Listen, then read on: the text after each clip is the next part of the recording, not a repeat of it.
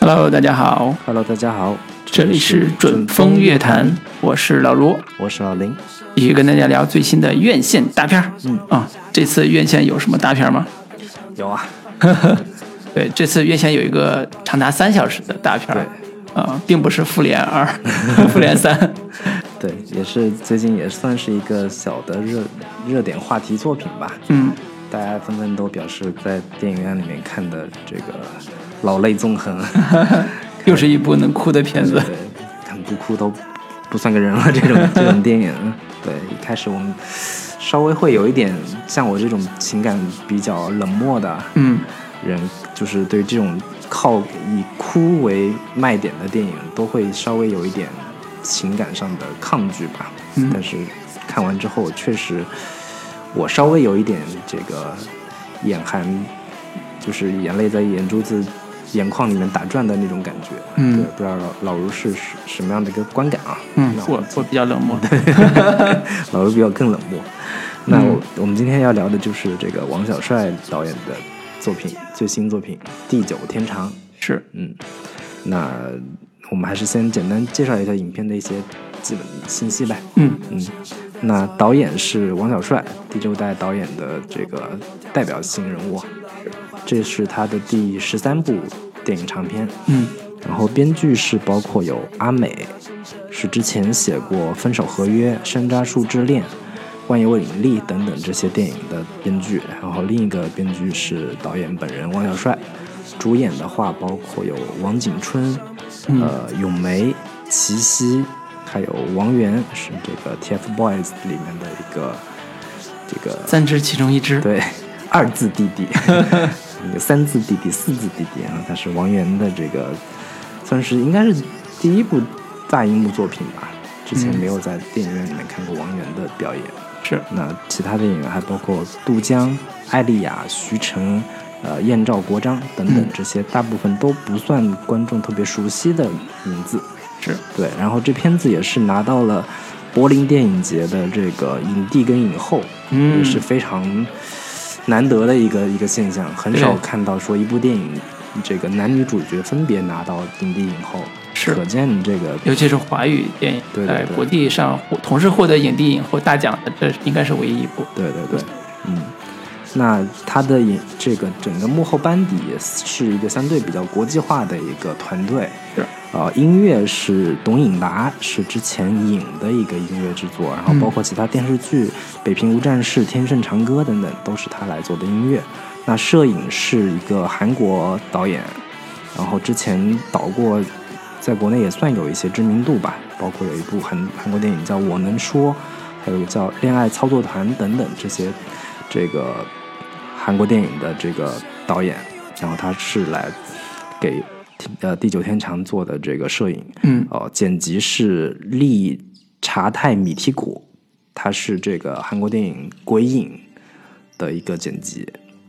然后其他的这个整个国这个团队国际化程度还是比较高的，嗯然后整个影片的片长是一百七十九分钟，嗯，差不多是三个小时的这样的一个片长，是但是据说是有一些删节的部分，嗯然后一会儿我们可以具体说一下哪些地方有删节好的。那上映的日期是二零一九年二月十四号在柏林电影节是首映，嗯然后二零一九年的三月二十二号在国内上映。呃，大概的一个影片基本情况就是这些。嗯，嗯，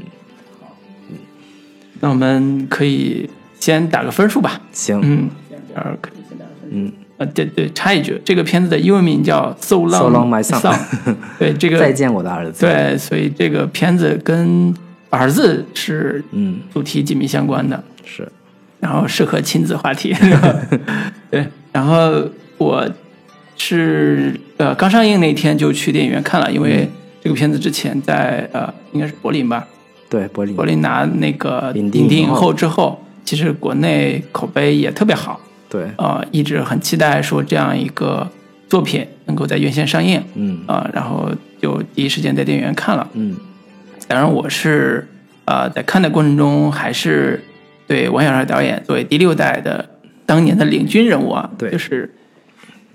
哎有一些小小的这个这个不满啊，嗯对他以前作品也有不满。稍后我们会会会尤聊到这其些，，是之前那个胡波事件 对，跟跟这他也的有这个一定的关系口。碑跟名声也有一个这对个下滑。嗯对，，然后在这部作品里边儿，其实还是能看到王小帅导演，呃，对于过去那段时光，尤其是呃文革前后吧，嗯那个时间点的那个回忆是有特别深的执念的。嗯他最近的近，应该说近十年的作品都大部分都跟啊、呃现在和过去这个时时间点有关系。尤其是从金红开始，他就一直在关注、呃三线问题，嗯是所谓的三线三部曲，对嗯金红那个我是一跟闯入者。是，嗯这也是跟他个人的呃生活经验有关系，因为他早年也是在贵州三线城市嗯待过很长时间，对，所以也是家里边儿也是当年支援三线的上海支援三线的工人，嗯所以这也是他作为艺术创作者个人表达的一个很重要的一个契机。嗯这部片子比较特殊的是，他几乎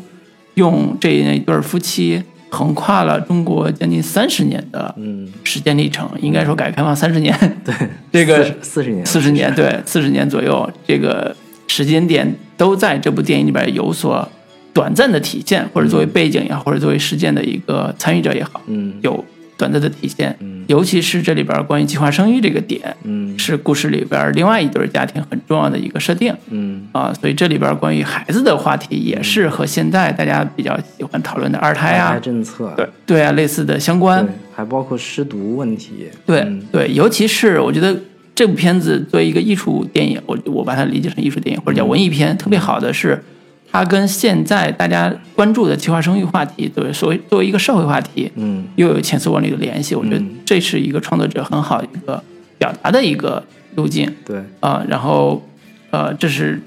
王小帅好的地方 啊，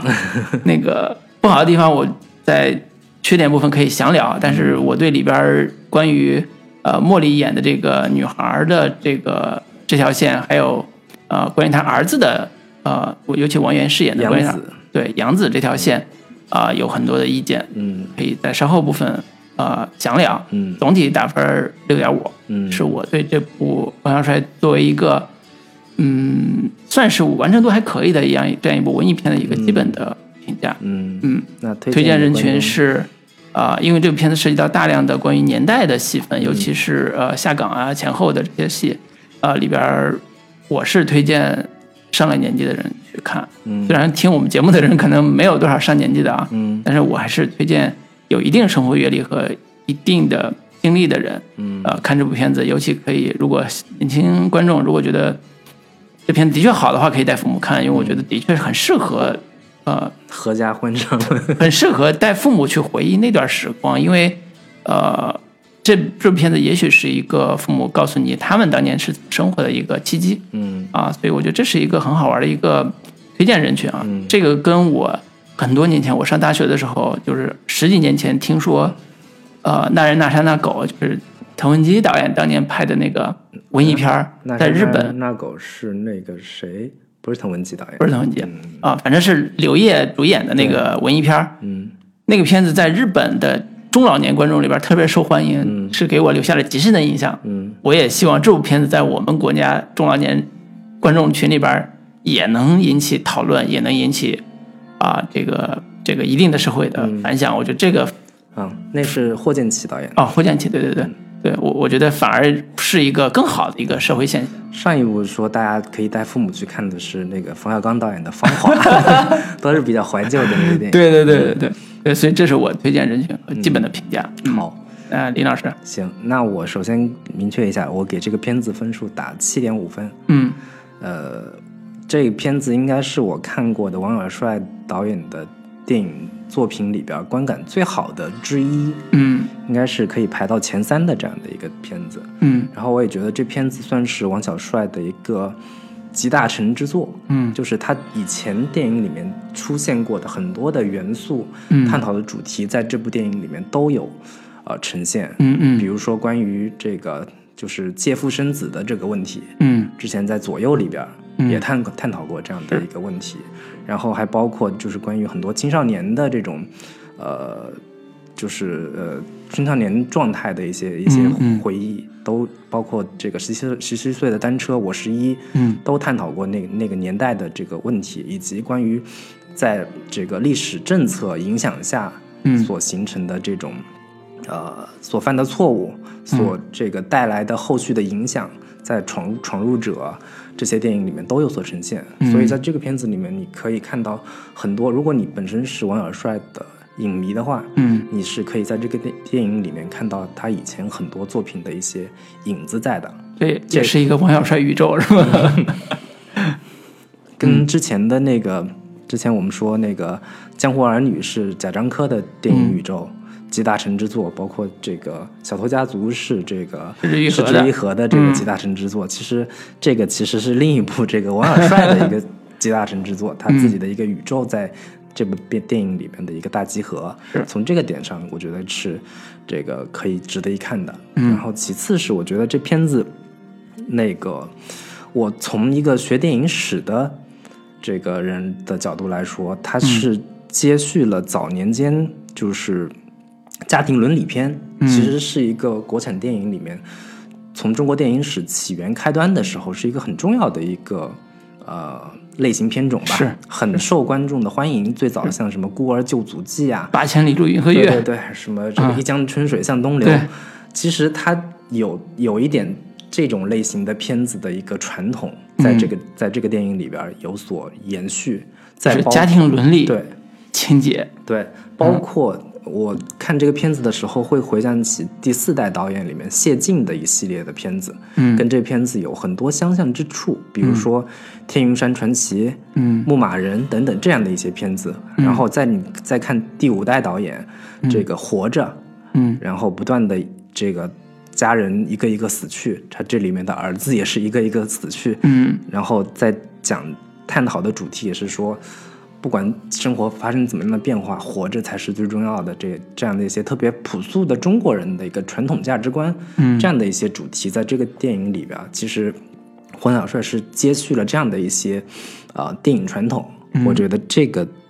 点是我比较欣赏和看重的，因为这两年国产电影里边，其实我很少看到真正去展现家庭关系的。嗯很少去看到能够真正的去关心中国家庭内部家庭成员之间在情感上的一个呃缺憾也好，交流上的一些问题也好，这这样的一些电影我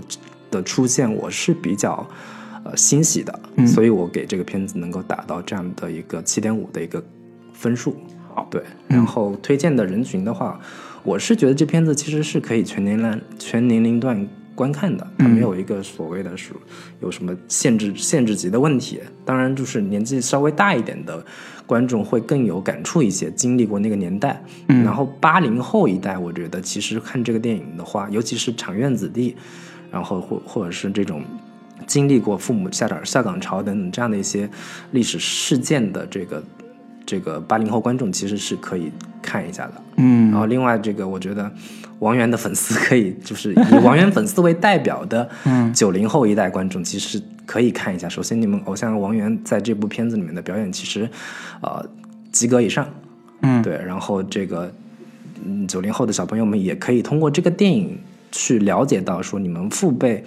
的这个到底经历过什么，他们那一代人的生活曾经这个发生过什么。嗯作为一个很好的一个交流跟沟通的一个呃切入口，对，大概是这样的一个推荐的人群。嗯，行其，实啊，呃，打分儿也代表了我俩基本的观点，对，所以我们接下来进入优缺点环节的时候，还是啊、先说优点吧。嗯，对于王小帅导演这部新片做一些理性客观的评价。我觉得其实任何的电影评论都很难做到理性客观，就是真的是这片子打动到你了，嗯你这个。触动到了某些点了，你会有一些个我我对于这个片子肯定是有一些个人的一些嗯呃情感点，或者说个人经验上的一个一个一个不理性的一个打分。嗯嗯，是因为我在电影院看的时候，我不得不说啊，北京的电影院观众，他的确素质是比较比较高高的，嗯就是我那场十几个观众，嗯长达三个小时没有人退场，没有人，而且中间没有人说话，嗯啊、素质特别好。然后完了之后，那个、呃，坐我前排一对儿观众还鼓掌，嗯，就是观众大家都确实打触动到了，对有触，动到，嗯而且旁边有后排有女生在哭什么的，就是抽泣什么嗯的，就是明显感觉到这部片子里边的有些情感的确对是打动到观众了，而且我大家认这个，嗯，我前排是有人说话，但是他们在探讨剧情是怎么回事儿，因为这片子的剪辑方式，嗯， 跟传统的片子有一些不一样，是就是它它不是一个线性的故事线的发展，从八十年代一直讲到现在，嗯它是一个呃，相当于是非线性的一个对剪辑方式，它是根据人物情绪来进行这个这个情节的切换，穿插讲了对对对大概三个时间段的对故事，对，所以他们在观众在理解剧情的时候会有一些障碍，嗯嗯对，他们在探讨这个剧情到底是怎么回事儿，嗯以及在知道说这个王景春演的这个妖君跟齐溪老师发生了一夜情的时候，他们就啊他俩睡了，他出轨了，就对于这这种情节的一个震惊的一个、一个反应。然后我看完结就是影片结束的时候，我觉得比较那个令我感到意外的是，观众几乎都。在放字幕的时候，电影院灯亮了的时候，大家没有就是急忙起身要走，而是都静静的在看着字幕一点点在走。大家都有一种这个沉浸在电电影里面所营造的那个氛围跟情绪里面，久久还没有走出来的这样的一个感动在。哎对，嗯，对，所以这片子看来是呃从观感上的确是有打动观众的那个部分的，对，所以呃，我们可以先聊聊这部片子的一些优点嗯，啊。行，然后你可以先说一个你你觉得这片子最触动你的点是什么，呃或者说你觉得这最好的一个一个一个方面。呃，我觉得这部片子在年代感、氛围上的塑造是特别好。嗯呃，因为有些呃场景，比如说纯粹的那个下岗啊，包括那些，其实我也没有经历过。嗯，我们家人是经历过，但是我没有经历，没有亲身经历过，说那个现场到底是什么样子的。对这些都是靠呃电影的视觉经验去补的，就是嗯你电影呈现出来什么样子，你就看像不像那回事儿，嗯嗯嗯然后理解它像不像真实的这个情境。呃，在这部片子里边儿，因为涉及到呃他们工厂整个的年代，其中有他们特别辉煌的时候，嗯有歌舞厅啊，有这种呃跳舞的那个场景，嗯有他们上班的那种机械的那种场景，嗯呃，然后也有一个场景是他们面临下岗的时候，应该是九十年代初了，就是有一个是厂领导在大会上宣布那个下岗名下单岗名单，然后有些人就得就得走了，嗯然后底下乌压压坐着一排一排的，整整齐齐坐着穿着灰色工装的这些工人们，嗯然后这里边就有我们的男主王景春饰演的这个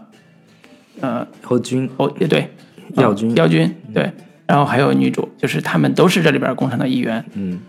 呃，我对这个印象特别深的是，他用了一些长镜头，就长焦镜头，就是把人都压扁在这个空间里边儿，拍出了这些人的，呃，可以叫那种木讷感。麻木麻木感，就是在面临重大的历史命运的变化的时候，人物命运变化的嗯时候，他们其实对这种反应是就像温水煮青蛙一样，嗯，他没有那么强烈的情绪在这里边儿，嗯只是默默的接受了这样一个命运的安排。然后在这种 在这个画面里边儿，呃，灰色的基调，然后暗淡的光线以及木然的表情是这嗯个一排排木然表情排列着，其中就有我们的男女主的那个样子，嗯，是一个特别好塑造人物的一个氛围。嗯，我看过很多很多类似表现下岗职工的这个电影，国产电影，嗯呃，很少有在呃人物就是环境塑造和造型上能做的这么的精致和微妙的那个场景。嗯我之前看过那个前两年，呃，有一个段奕宏演那个犯罪片儿，暴雨将对，《至暴雨将至》里边也有这样一个场景，就是嗯跟这很像，嗯就是那个要下岗了，嗯当然那个有点荒诞了，就是那个呃段奕宏要下岗之前，他还是个先进，然后底下一堆堆乌泱泱坐的人，就是都有类似的场景，但是这嗯部里边儿关于这个这个呃历史记忆的这个塑造，嗯就是我没有经历过那个、那个画面那个时代，但是他对这个历史经对对这个经验的呈现之真实，氛围之准确， 让我觉得不愧是当年学画儿的，就是对于对于这种氛围感拿捏的还是挺准嗯的，而且作为一个有阅历的创作者，他对这种呃时代氛围的把握也是特别好。嗯啊、所以这是我对王小帅从《青红》到《我十一》到这部片子里边儿，对他之前对他对于所谓的三线城市也好，对于所谓的这些小镇的这种描述也好，尤其是工厂，它不应该叫小镇，它准确的描述它就是工厂嗯的这种氛围描述来讲，啊、应该说是一个独特的风景。嗯他的作品里边一以贯之都有这样一个风景存在。嗯从 啊、我是一里边那种呃特别鲜明的呃毛主席像、嗯毛主席的那个标语的这种大工厂氛围，到这一部里边呃更加自然的、更加真实的，没有那些大标语之后。那些小的细节的处理，嗯，我觉得都，尤其筒子楼也是里边一个标志性的象征对，也是工厂的标标志性象征，所以这些氛围都是我都觉得可以作为历史档案的资料来来让大家去去回味、去去回顾的一个一个部分。这也是呃，你说电影工作者吧，就是留下点什么的意义存在。嗯我觉得这是他能够做做成的，以及他应该说从青红开始坚持十几年一直在做的一个特别有意义的事儿。嗯啊，我觉得这是一个电影创作者应该值得，我觉得是可以鼓掌的，嗯嗯。这是我喜欢的一部分。刚才老卢说的那个下岗的那个场景，我们之前说这片子有一些删减的部分，嗯这个部分其实就是有一有一些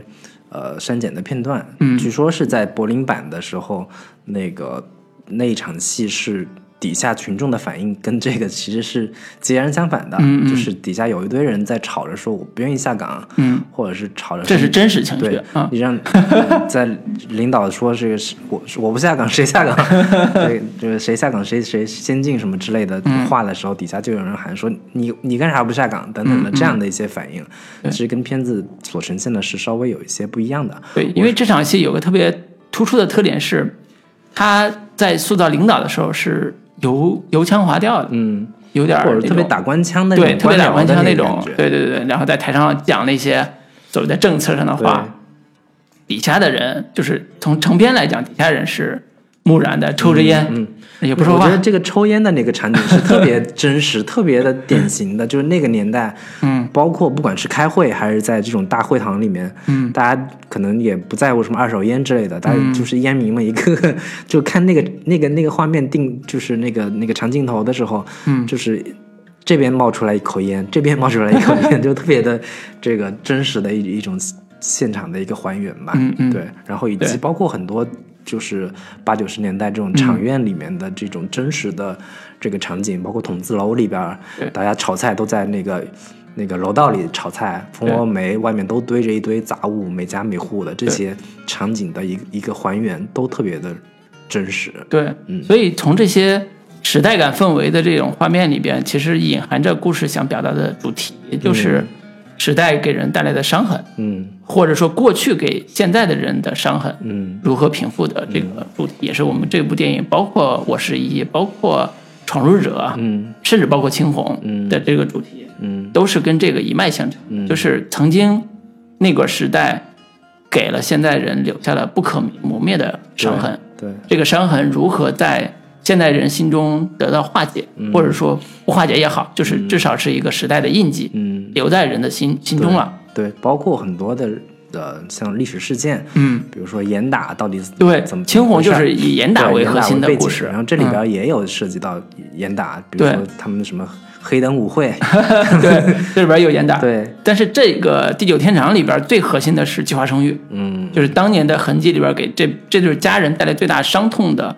除了之前他的孩子意外溺亡之外，就是计划生育。嗯这也是故事里边很重要的关于两家人冲突的一个嗯冲突或者和解的一个很重要的一个矛盾线，也是通过那个年代特有的历史氛围或者历史事件来来展开的。嗯嗯、也是我觉得这也是年代的一个很重要的作用，它不只是说还原那个当时的人物状态，而是说把那个年代里边很重要的历史事件嗯给这个人物带来的伤伤害给做了一个很好的很好的铺垫吧，很好的展开。 ，OK。那我说的这个优点其实是一个个人呃个人经验的一个一个触动，嗯或者说可能是我，它很难说是一个优点还是一个一个一个特色，就是我会个人经验上跟这个片子有更多的一个呃交汇点，嗯尤尤其是它里边儿呈现的是一个在嗯，就是八九十年代之后，嗯那个咏梅跟这个呃王景春他们在一个福建的一个小渔村里面对，的一个生活状态跟生活场景，嗯，这些生活状态跟生活场景其实是跟我个人经验有一个非常大的一个契合点，嗯就是这些场景，因为我本身我我来自的一个地方，也是一个跟这片子里面所呈现出来的那个环境特别相似的一个地方，嗯也是一个海边的一个一个是呃是嗯一个小渔村的这样的一个一个一个环境，嗯所以我看这些场景的时候都觉得特别的亲切，嗯特别的有代入感，因为我看到里边的所有的这些嗯他们工作的一些环境，是，是我小时候看我身边亲戚 的人，他们在这个在海边嗯有这么一个房子，有捣鼓着这个机械，这这嗯些怎么怎么压螺丝呀，这这些工作场景都是我个人特别感到这个有亲切感的一个、嗯一个一个生活环境，包括海边的那种呃他们的一个。呃，当地人的生活习俗，嗯呃可能这个是我看这个片子里面更很熟的，对对对，更嗯有更有代入感的一些一些场景，我很我我很少在电影里面看到这种以以这种海边嗯的这个呃渔村的生活状态的一些为背景的电影，嗯这个我看到觉得特别的有亲切感。然后其嗯次是、呃另一个点其实是呃关于计计划生育这一个点，嗯其实我会更有这种代入感的一个原因就是我自己本身也是一个计划生育你也的是一计个划外的是吧？ 对对漏网之鱼，然后我自己本身也有一个姐姐，嗯然后她是在我这个我两岁的时候，她四岁啊就去世了，哦然后也也会跟这个电影里面所呈现的这种呃事件也有一些相似之处，嗯所以我我看这个故事会有很强的个人的一个情感跟情绪在，嗯，这个是是我看这个片子的一个呃，它很很很巧私人合的对很私人化的正这好种触动到了我的这个情感点，嗯嗯所以我我会对这个片子有很强的一个个人的一个一个喜好在。哦，嗯，这个是我我我说的一个，首先说要要说的一个优点。嗯我觉得渔村这个点跟王小帅自己的个人经验也有关系，嗯因为他早年在北京电影学院毕业之后，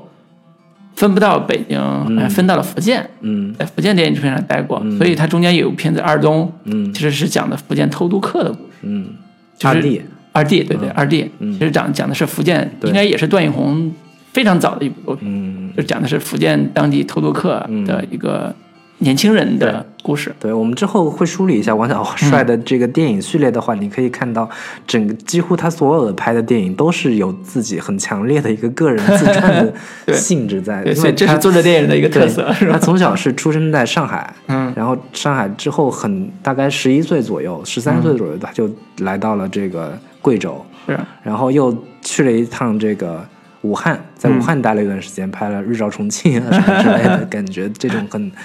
然后之后去了到了北京，嗯，然后拍像《十七岁的单车是，》，然后对等等的这些片子都可以串起来他的一些个人经验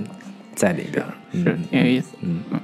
对，然后另一个点的话，我觉得可以聊一下这片子的一个表演，嗯就是这片子拿了一个呃这个柏林的影帝影后是咏梅跟这个王景春这两个角色是，在这个片子里面的一个表演到底是什么什么样的一个水平？嗯我觉得可以，我我个人是作为优点的这个部分嗯来、来来讲述的。当然，嗯就是呃，我相信国国内观众啊，其实包括我在内，呃，我放到我当年看电影的这个这个习惯上来看，其实大部分时候是分不清楚这俩演员为什么能拿奖。嗯如果放到我上大学的时候，嗯就是我自己觉得，哎，这不就是日常的两个中年男人、中年男人男女之间的那些很日常的事儿吗？包括他老年之后、那个那个事儿，也没有什么戏，没有什么没有说特有有一特个别很的爆发的这对种、啊这种嘶吼的表对，演方式，就是也没有觉得他像演的特别牛逼的那种桥段，你知道吗？就就有这种感觉。嗯所以这就涉及到一个啊、我们两个对吧？作为专业人士， 多年之后，哎，嗯看看这个现在人家被赋予这个大奖的这两个表演艺术家，嗯嗯嗯啊，他们的表演如何完成的？对这是我觉得可以从这个角度来嗯解读一下。对我个人印象最深的，其实还是还是王景春啊、作为男演员，他在这里边的一个表演的层次，嗯哎，专业术语啊，层次，对，就是因为首先这个演员他在这个呃电影里边儿啊、他的角色给予他的一个表演空间很大，嗯比如说他有在故事一开始的时候，应该是两千年左右吧，对，那个时候作为一个中年男人，嗯困顿的中年男人在渔在渔村打工，嗯挣钱养活这个家，而且离背井离乡已经将近快十年了，嗯两人生活其实也并不见得怎么好嗯啊、一个暴躁的父亲跟他的孩子有冲突，嗯这样一个啊、有点木讷的、有点暴躁的这样一个传统的中国父亲的形象，嗯是很很很明确的，就是这种人物塑造。当他回当他当这个故事的视角转到回忆起他们在八十年代的工厂生涯的时候。嗯他是一个刚刚有呃有了那个呃有刚刚有了第二个孩子嗯怀孕，就是他老婆刚刚怀了第二个孩子，第一个孩子已经六七岁了嗯啊、已经半大孩半大小子了。他是一个在呃呃，应该说人生最华彩的那个时候，又年轻力壮，嗯志得意满的时候，对，算是嗯又有刚有孩子，然后都评上了先进什么 的，对，又又是家里边儿又很幸福，嗯啊，所有这一切都非常美满的时候，那个时候他没有蓄胡子，对就是是一个很干净的一张对脸，对对人物状态很年对轻。，然后呢，还在他在厂子里面也算是一个什么技术骨干哎，之类的感对觉，对，然后还有一些带徒弟是是是对小小女徒弟很喜欢他，嗯很崇拜他，愿意跟他拉着跳舞什么的，嗯整个人的气质很很飞扬嗯啊、状态也特别的，嗯，就是自信。嗯就这是一个二十郎当岁年轻小伙子那个状态。嗯甚至当他的老婆被拉上了那个呃，就是计生委的那个车的时候，嗯在之前他又是一种非常暴躁的手打墙那种嗯那种那种形象出现，就是一个工人的年轻时候那个样子，其实是很很很很很出彩的。嗯这个人物在这个时候的反差是特别突出的。嗯，就你看到了那个中年父亲父亲的那个形象之后，你再看到这段儿这么年轻的一个工人的形象的时候，那个反差是特别突出的。嗯对然后第三个节点就到了他老年阶段，啊，将近中老年，对五六十岁了。嗯那个时候，他带着老婆回到了他的家乡，嗯然后包头嘛，然后跟他的老同学们见面，嗯然后一起聚会，嗯啊，包括回忆起过去种种那个状态，是一个非常老成的、非常有年代感、有回忆感、有沧桑的一个老年人形象。嗯啊、当然化妆也起了非常大的作用。嗯啊、就是这三个历史阶段横穿了大概四十年的人生经历，嗯然后也有很多的人生片段一一呈现在我们面前，就嗯会觉得这样一个男人，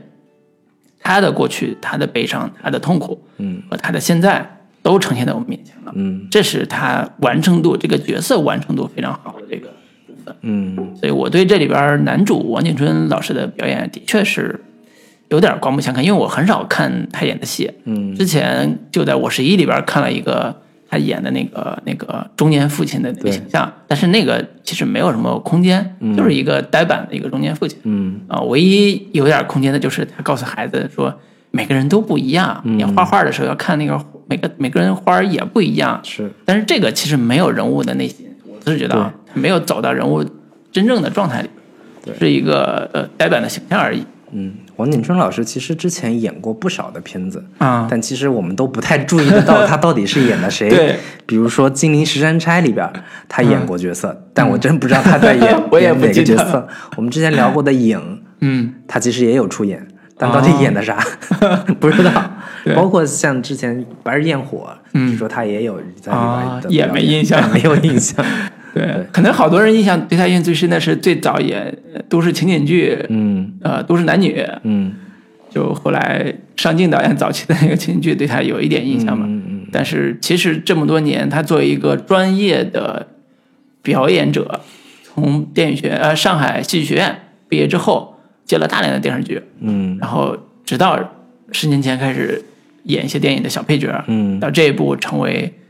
啊、柏林营地嗯，啊、这个应该说实现了演技的飞跃。对，这个是国国内男演员其实嗯对对比而言啊，就是不然不如他这样一个、嗯，呃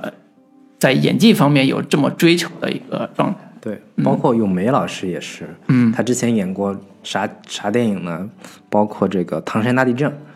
他里面演的一个叫方达方登的这个大姑，就是哦这两个小孩的一个大姑。哦，但我完全不记得里面有大姑的这个角 色，包括这个《刺客聂隐娘》里面，哦嗯他也演演了一个角色，但完全不知道演的是谁。嗯然后之前冯小刚导演的这个《手机》里边，他嗯也有演的角色，但你自己细想的话，完全没有印象完。全没印象。 对对，对因为他的呃这个演员的外形特别啊、怎么说？特别传统的中国家庭妇女的形象。 对，然后他特别像国产电视剧里边儿那对嗯些，早年像《渴望》里边 那种刘慧芳这种感觉的对这种特别贤妻良母的角色对，对，就是特别单纯、特别善良、嗯特别顾家的一个贤妻良母的这样一个形象。嗯在这部电影里边儿，其实他的角色也并没有超脱这样一个基本的设定。嗯，啊，但是呃，我相信呃，评委们、戛纳评委们、呃，柏林评委们对对呃咏梅的老师的表演，其实是会惊艳这个演员的巨大的造型上的变化。嗯，因为我在我看的时候，我也觉得这里边儿啊，咏、梅老师的呃造型其实比王源春老师的要更夸张。对，就王源春那个，其实虽然是男人的中青年到中年或者到老年的一个过渡，嗯但是他其实外外外边的造型，就是化妆上的造型，嗯给人的感觉差异感没有那么对强。但是咏梅老师那个，她从一个二十出二十出头的一个嗯厂花级的年轻女孩，，对，皮肤能掐出水来的那个感觉 对，到了五六十岁已经老年斑，很明显的这样一个中老年妇女的嗯是嗯形象，这个变化是特别显著的。我觉得在呃我们谈论表演的时候，不嗯得不说国内的化妆特效这一块儿，呃，在这部电影里边完成度是非常非常高的，是，几乎到了好莱坞级别。嗯，后来我专门看了一下，的确是国外人做的，对 对对。不是国内人做的。现在这个国内的这个，尤其是女演员这块儿，嗯，很多之前这个周迅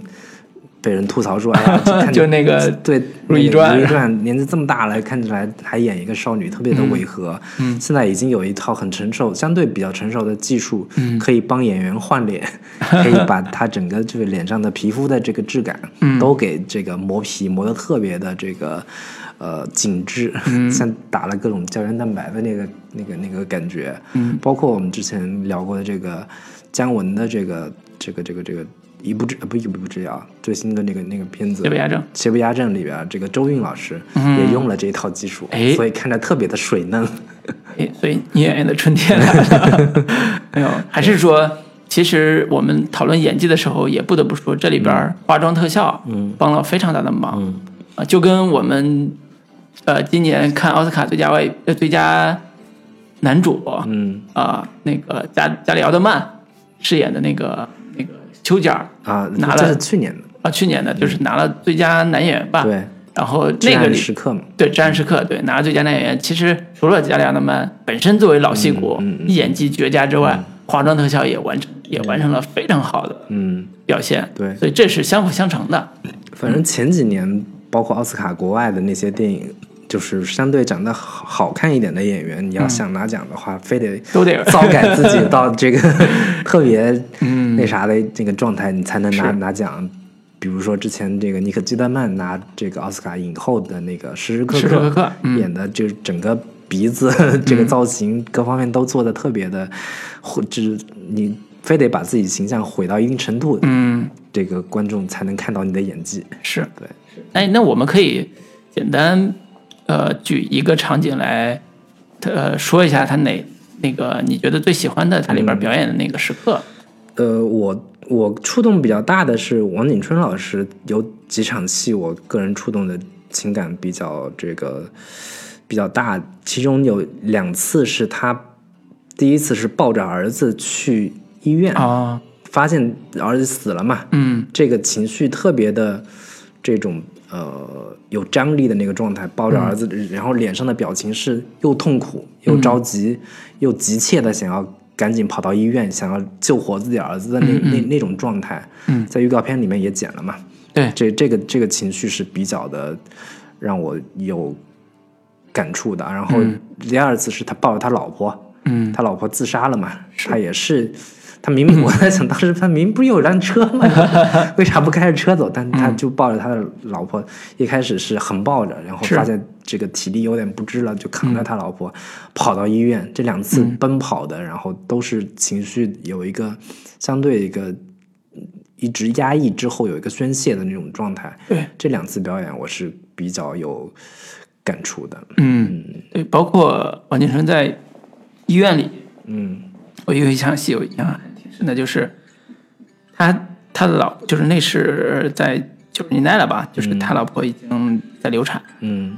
就是门口站了两个计生委的壮汉，嗯然后他就在旁边等着，嗯他是背侧背侧着身，嗯坐在凳子上，嗯啊，她旁边就是一对儿准备产检的一对儿孕妇，嗯跟她老公，然后她背对着身，背对着那个手术门在那儿等着，嗯时不时扭头回来看、看看那个什么情况，然后一听到里边儿护士说那个产妇大出嗯出血，血，嗯呃，她那个情绪一下就起来了，从焦急转成了一个焦躁，就是那种嗯非常明显的这种情绪变化。嗯，然后上去跟护士理论啊，嗯被拦着之类的，就是这种表演，就是是带情绪的。嗯你不能单场评价说，哎，这场戏他演的特别牛逼，嗯但是他这个情绪是连贯的，嗯就是跟他里边很多很多的这种，啊、人物状态，对他、嗯对他老婆的这种关心，对他孩子这种关心的状态，其实是连贯的。嗯像你刚才讲，他背着孩子跑，啊，抱着自己老婆去医院啊，这嗯种情绪，其实都能看出来，他其实，呃，我们经常看到说一个中年男人他的内心的这种叫什么木讷，他表面的木讷。嗯但是王景春是，呃，到了一定阶段是有木讷，但是他的人物状态嗯对，是特别对的，嗯。对孩子、对自己的老婆这种，其实他们就是包括王景春这种角色或嗯者形象，其实特别符合中国观众对于一个那一代父父亲的一个想象。嗯就平常可能话比较少，人也比较老实，甚至看起来有点傻，但是真的碰上你承担责任的时候，嗯需要你有有所担当的时候，有有有有所这个展现你这个一家之主这个这个承担的时候，嗯会有一个非常强的一个主动的一个一个去去承担一些事情的是是这种这种状态。是包括想起来，包括刚才说的那个，在之前这场戏之前，他老婆要被抓走之前，被抓走的时候，他还嗯刚打完墙，就是内心已经很崩溃了，然后说嗯那个怎么办？这时候他冲出去，冲出院里边儿，又跑到人家计生委车边儿，嗯，别人以为他要打架呢，对，他他我说不不不，我我我上不，对，我不不是来打架的，我我我想上车，嗯然后就那种那种有点怂怂的，嗯上了车之后，木然的和他老婆对，手手放在一起那种嗯状态，就这种细节其实是特别考验演员功力的，嗯就是他得非常的去掉那种表演痕迹，嗯嗯然后通过人物内心，就是所谓的斯坦尼拉夫斯基的体验派表演 法，去展示他每一个情绪，嗯这种其实是一个特别考验功力的一个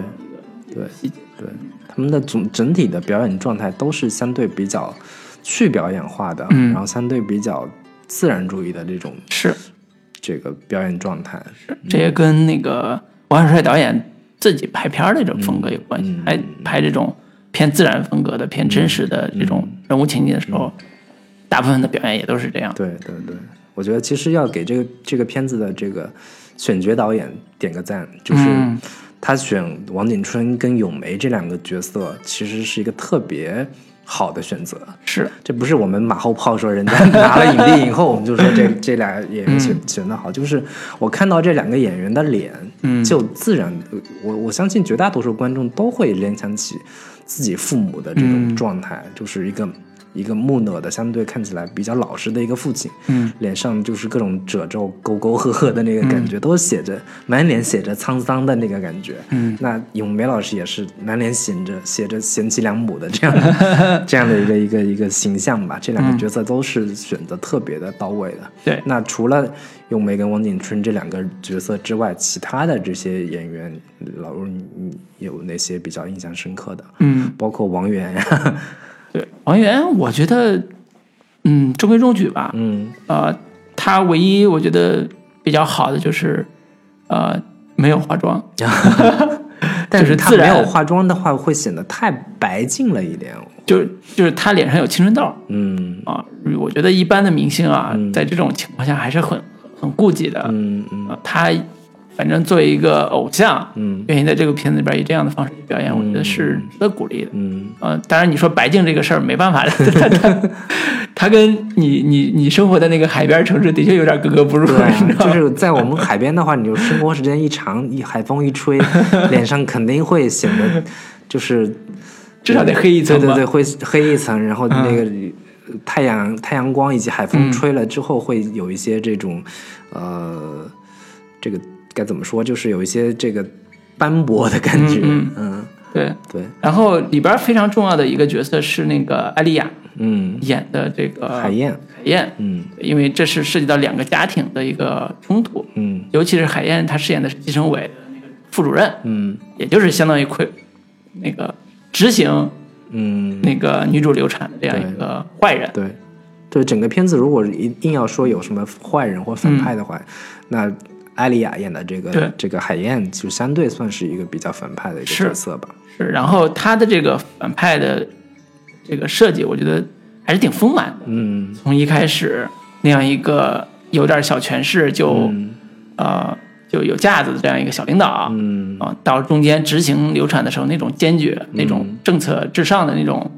国家干部形象，嗯到后期退了之后，在家里边儿看到自己孩子慢慢起来的时候，跟自己儿媳妇对话的时候，那种嗯家里边儿一个中年老妈子的那种嗯形象，其实整体还是很松弛的。嗯呃，艾丽亚也是一个国内非常有名的一个呃那个女演员，嗯呃，就是她的表演，我觉得是拿捏的分寸是非常好的，嗯这是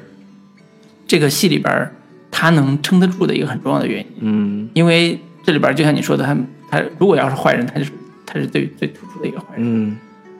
一个坏人之恶，作为一个正常人，作为一个叫呃普通人之恶嗯啊、虽然他是半国家干部吧，但是也是普通人。嗯这样一个恶，他的身上其实体现的是挺挺明显的，嗯，塑造的也挺对合理的。对，嗯他也是把这个人物没演的没有那么让人让人讨厌。对他没有特别刻板的，就是因为他是小国家干部，嗯因为他有这样的权利，嗯啊、他就于公于私都是那种特别张跋跋扈的那种。嗯你看他等到了那个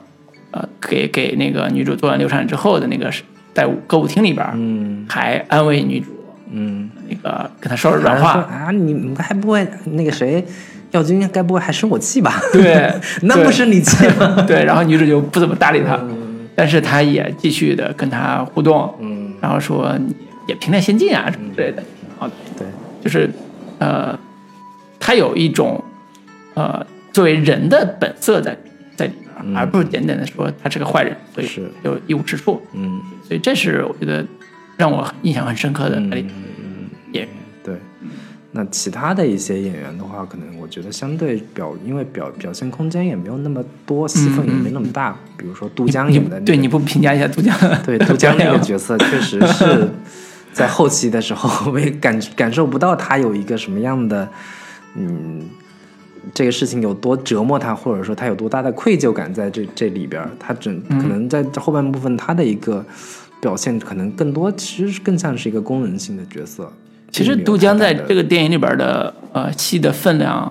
挺重的，嗯，因为他呃饰演的这个男男男孩吧，男人沈浩，嗯对浩浩长大之后的那个状态是个医生，嗯，一方面要处理他妈的病情，对，另外一方面要面临过去那段儿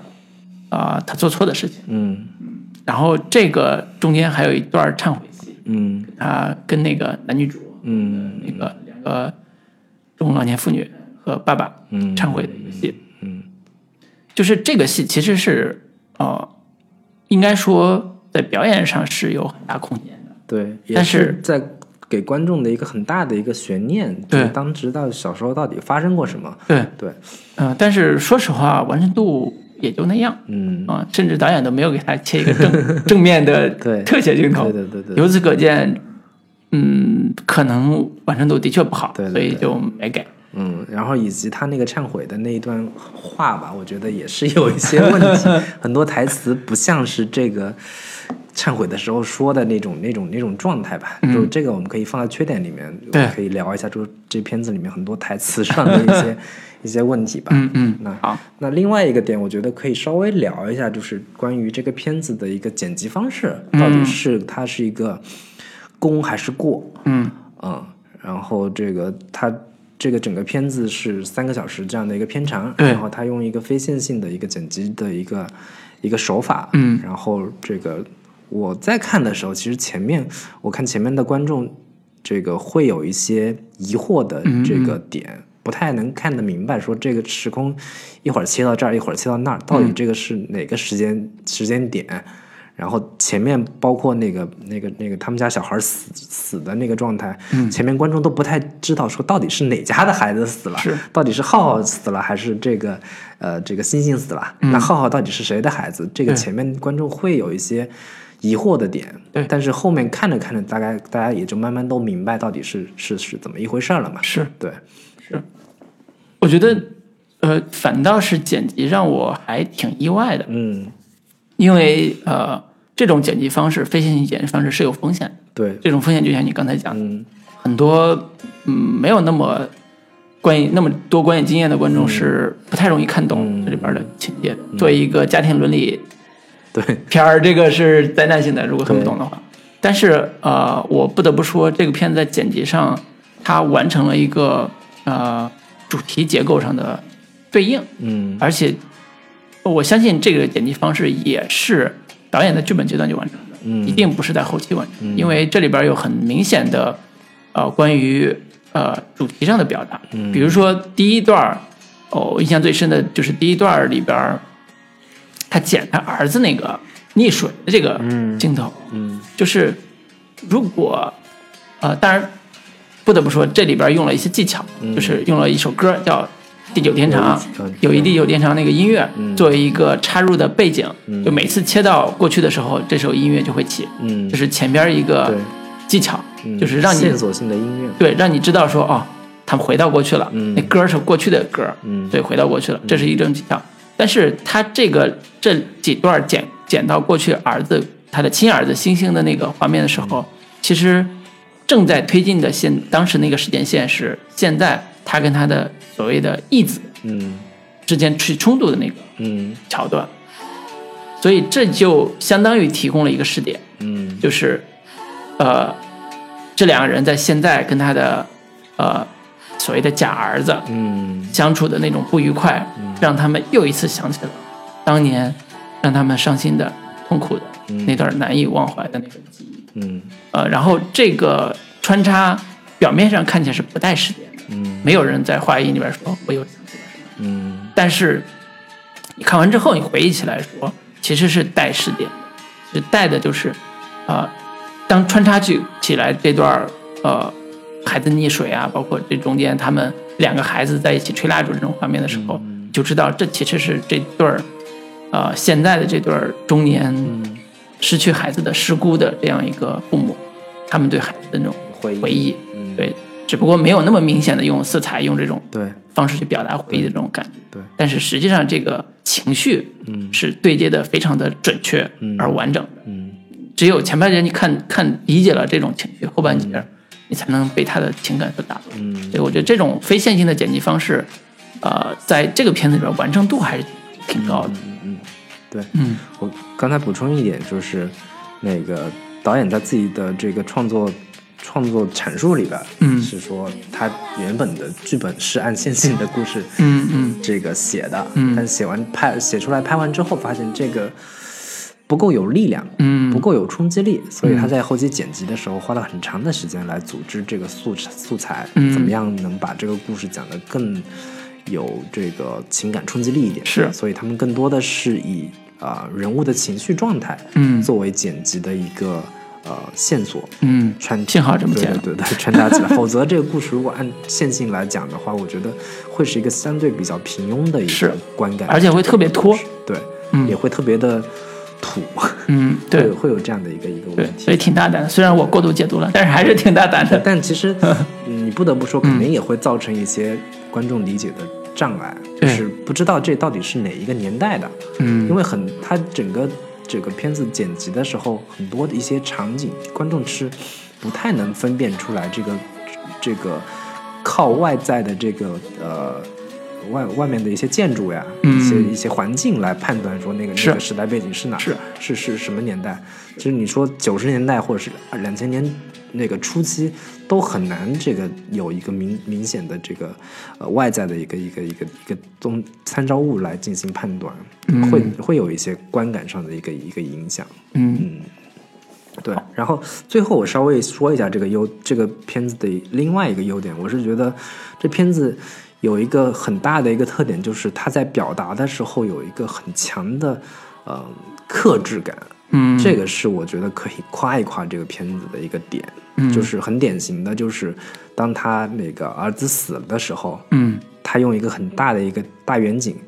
没有上凑到前面去用特写拍小孩死了怎么，然后这个父母在哭哭喊的那个那个状态，都以以一种很很呃客观的、很很冷静的那个那个状态，嗯，以一个远景去那个摇。来来来展现，以及他孩子被送到医院之后，嗯，他也用一个在走廊的另一端去拍那一头他们的这个咏梅跟这个耀军他们，嗯，他们那个哭喊的那个状态，都是都还是比较克制的在情感表达上。然后另一个点就是说。呃，关于那两家的一个矛盾点，其实我觉得设置的还是比较的微妙的。这个是他的一个在剧本层面就已经完成了的，就是这两家之间确实是有恩怨，确实是有很深的这种、呃过不去的那种心结，但是这种心结你又很难去呃说出来，或者对说很难去把它给掰扯明白。这里面有这个时代的问题，这里面也有这种小小孩儿之间的这种呃很难去判断对错的这种因素在，所以这两家的这个，尤其是体现在那一场他们在舞厅里边的时候，嗯，那个这个那个海燕跟那个谁跟跟丽丽云说，那个那谁谁该不还还在生我气吧？嗯，这种很场面，就是两家明明已经是呃结了很深的这个这个恋这个情感情感上的心结了，但是又没法说破，然后以及后面很多这个类似的这样的一个场景，比如说那个通过那个那个这个呃海燕她老公跟别人在说说，我们后来也去看看望过他们，但是坐在一块儿实在不知道说什么，聊就是聊实在聊不到一起了这样的一个一个状态，以及去呈现说用这个呃茉莉这个角色。那个过年那天，带了一碗饺子过去看望他们，嗯，然后把这种疏离感，没有用一个很狗血的方式去呈现出来，还是相对比较克制的那种状态去呈现这种这种情感的微妙，嗯，又说不破的那那种状态，我是觉得这种把握跟处理还是比较不错的，是，嗯，这个是王小帅拍文艺片呃对有有基本功对对对 嗯基本的特色，因为在《十七岁单车》这样一个很商业的这个片里边，他也是这么处理，嗯，就是这是他喜欢的人物的状态，对，这个挺好的，嗯嗯，呃，我我我可以再补一句，就是，呃，我发现其实我虽然在一定程度上我不是那么喜欢王小嗯帅的现在这个、这个这个语境里边，嗯，但是我发现王小帅其实拍片子的时候，他特别还是特别喜欢，呃，你不能叫底层人物吧，嗯，但是一定是小人物，嗯就是我们以前大家喜欢谈小人物的时候，总是谈那些有点小丑一样的小人物。嗯，就是喜欢说扮丑那种小所人谓物，的以前港片里面的那对种所谓的底层人物，对对对然后特别又充满乐观精神，但是身边都是一群这种三教九流的这种对感觉，对，所以我觉得我把他这种小人物理解成普通人。嗯他其实这几年这些年吧，拍片子的时候，他的视角一直都放在普通人身上，嗯不管是青红这种啊、工厂里边的普通人，嗯，还是像我十一这种啊、成长在那个贵州三线城三线工厂里边那种也是很普通的一个家庭。嗯还有像现在这部《地久天长》里边儿两个普通人家嗯在工厂里边儿生生活，然后自己又呃背井离乡到偏远的渔村打工的这样一个普通人，嗯就是他所他当他描述普通人的时候，其实都在挖掘普通人身上被时代碾压的痕迹，嗯被被伤害的痕迹，嗯以及这些普通人所默默承受的那种情感。嗯我觉得这是一个，呃，就像我刚才讲时代主题那种很有意义的一个部嗯分，就是贾樟柯其实在普通人那个地方上还更下一 层，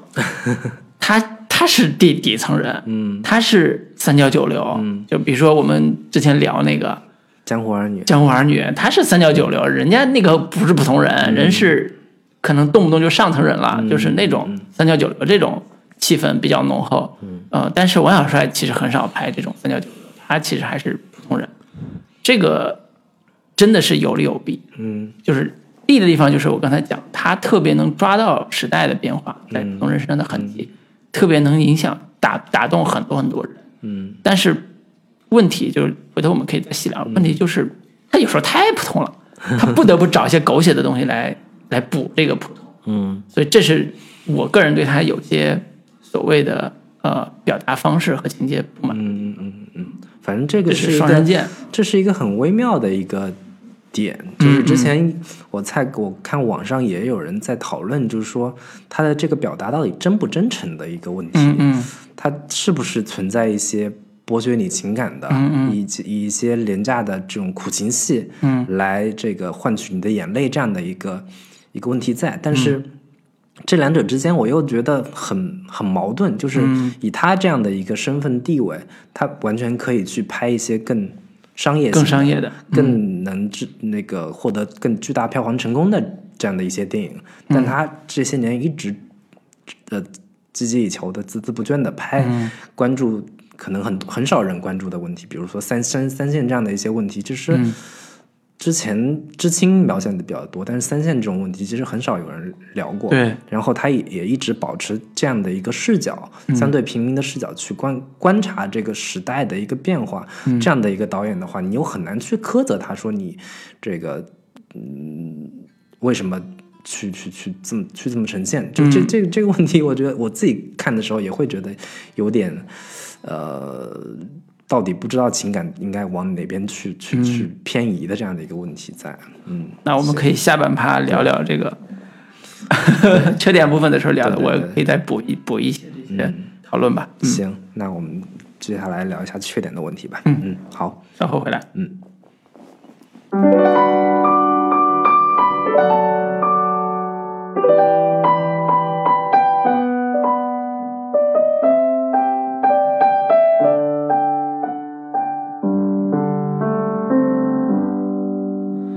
长路奉献给远方，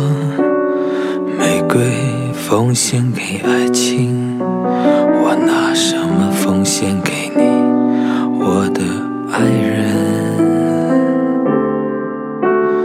白云奉献给草场，江河奉献给海洋，我拿什么奉献给你，我的朋友？我拿什么奉献给你？我不停的问，我不停的找，不停的想。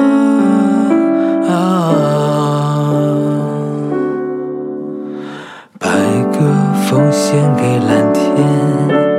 星光奉献给长夜。我拿什么奉献给你，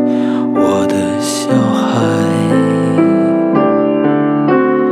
雨季奉献给大地，岁月奉献给季节，我拿什么奉献给你，我的爹娘？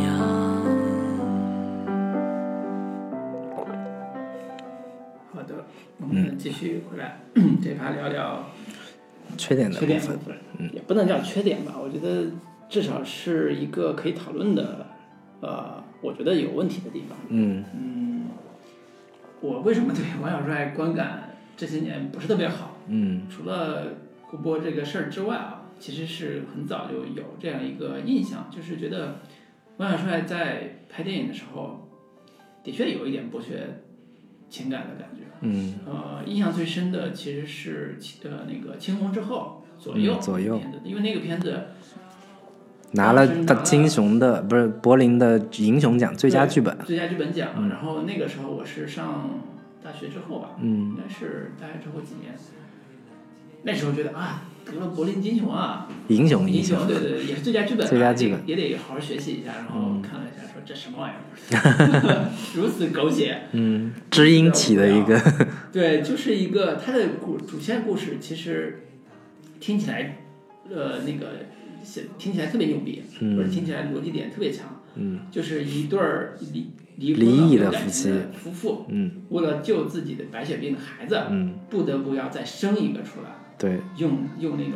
造血干细胞那种东西，对，原先就是各种的这个所谓的这个试管婴儿什么的对，没法成功，嗯。最后只能这个亲自上嗯能，嗯亲自上 阵，两人在肉体上发生关系，然后才能把这个孩子生了。所以中间重要的就写这样一个纠结的、陷入困境的母亲，嗯如何在这个过程中获得自己想要的拯救孩子这样一个那个过程吧。嗯听起来，就一个是非常母爱的故事。灵魂跟肉体如如何这个区分开的问对题所，谓左右就是左右为难嘛。对就是一方面没有感情了，嗯另外一方面为了救孩子还要在肉体上发生关系，嗯听起来创意点特别好。嗯拍的也特别冷静克制， 但是看的时候的确会很愤怒，就是他在这种呃创意点的捕捉上，嗯就像刚才说知音体这种感觉一样，其实在消费这个人物，嗯消费这个角色，嗯这个是在我看的时候我会特别不爽的那个点。嗯呃，回到这个《地久天长》这个电影里边儿，当里边儿出现了七七七那个女孩饰演的这个茉莉的时候，嗯呃，我一开始对他这个人物的，因为一开始是现在这个时间点讲的嘛，他人物有点儿成熟女人的感觉，嗯呃，表现出来那个状态有点儿小不解，就是在一个宾馆里边儿，然后男主刚刚登完这个失孩子失踪这个报纸，啊然嗯后就去了宾馆，然后见了他这个故人吧，嗯，然后这个女人，这个女人就表现出一副，呃、就是曾经那个沧海难为水的感觉，那个感觉很像就是旧情人相见，对，嗯对。然后第一个镜头让我以为是招妓呢，我说，哎，这怎么怎么这么风尘？嗯第二个啊，俩人一聊说啊，故人是当年的故人，然后嗯这时候镜头就切回到他们当时年轻时候的那嗯个状态，然后看起来一个刚刚毕业的时期的一个，哎，没毕业，大四的时候，对，一个年轻小姑娘，然后跟她的师傅，也就是我们的男主，两嗯，人在工作场合就是，呃，被就是手把手教徒弟的这个场景，这真是手把手教徒弟。 然后这女孩就喜欢上了这个，对，但其实 我但是没有表达得特别清楚啊。对表我达得特别我明我显很难觉得说你因为这样的一个场景，两个人嗯就建立了很深的一个情感的一个、一个关系，就是顶多就是师傅要手把手摸着你的手，嗯把着你的手但是去女孩儿挺害羞的。对，有有个害羞的一个状态对，但是我我很难觉得说这两个人物说到后面会有一个一个一个会发生肉体对关系的这样的一个感然觉，后你听我讲啊，然后这是第一场戏，是他俩手把手教，嗯对这女孩儿很害羞，一看就是年轻女孩儿那个样子嗯。第二场 那个他俩相关的戏就是在舞厅厅里边，儿，这段戏其实拍挺好的，嗯就是那女孩儿穿着一个大红裙子，对，然后非常嗯热吧情的， 非常热 情的去那个招呼他的师对傅，，邀请他跳邀，请他跳舞。然后这段其实对女孩的心思把握的挺好的，嗯我觉得演的也挺不错。嗯然后接下来回到现实时空，故事就进入到一个新的高度，就是女孩要走了，嗯，走之前告诉男人说我怀孕我了，怀孕了，嗯妈蛋，这什么情况？因为这个男主之前还一直沉浸在，呃，之前沉浸在那个孩子，呃，自己的孩子离去，就是、嗯呃离开这个家的痛苦之中，嗯还有他此之前闪回的，嗯呃，自己曾经的孩子溺水的这个情绪之中，嗯然后中间要发生这种肉体关系，嗯，然后啊，我当时就觉得这个又回到了王小帅导演手写的这个这 我个路径上，当时就感慨王景春老师怎么那么牛逼，对 这这么快就是一击即中，对，而且是这个时候，王景春老师演的这个呃，这个、呃、耀军耀军这个人物状态，其实是一个特别困顿的这种状态。嗯对很难理解，在这样一个困顿状态状态之下，他跟这样一个女人要发生什对么关 系？而且你在看王景春老师的这个人物状态，你也很难想象说茉莉这个角色隔了这么多年对再看到他的时候，会产生想要跟他来一把的这个就是冲他要动。弥补多年前的失对对对遗憾嘛，就是他这前面确实有铺垫，是说当年他那个、那个、那个、那个王景春耀军他那个孩子死了之后，嗯他这个茉莉这个角色对于他哥哥姐姐的、哥哥嫂子的这种态度，觉得说他们是亏欠他们的，嗯是有这样的一个铺垫在，但也不至于说你要现对，身嗯你。要亏欠，难道就要现身，然后给他生一个孩子？，对这种亏欠，而且是事隔多年之后又找到他，又嗯不是说那个当时亏欠就生，，对，当时还可以理解吧，嗯，但是你事隔那么多年，你再去找到这个这个曾经的男人，嗯喜欢的男人再来一把，这个嗯情境实在难以理解。嗯，所以这就涉及到齐溪饰演的这个茉莉这样一个人物，她在故事中她到底应该扮演什么角色的问题。嗯，因为她不只是来这一炮的这么简单。嗯其实，在故事的中段儿，她的因为她的到来导致了。呃，王景春和咏梅两人之间产生了巨大的冲突。对咏梅怀疑他出轨对了，，咏梅说你要是想离婚的话，我会同意的。对，嗯然后自己咏梅就自杀了，嗯当然也救回来了。中间有刚才提到的那个抱着她去就医的这个场景，嗯这也就是说，因为琪琪饰演的茉莉的到来，不单呃那个导致了她怀孕，嗯呃莫名其妙的这样一场怀孕的这个结果，嗯同时也导致了呃中年男男女就是他们经历过这么多年伤痕之后，还要再经历一次嗯摧残。嗯就是从戏剧性戏剧性上来讲，我觉得可以理解，因为前面如果没有这样一个戏剧冲突嗯对那么强的戏，对。观众就睡着了。对它整个故事，说实话，就是围绕着那个王景春嗯失去的孩子们， 还一共有大概我们从那个什么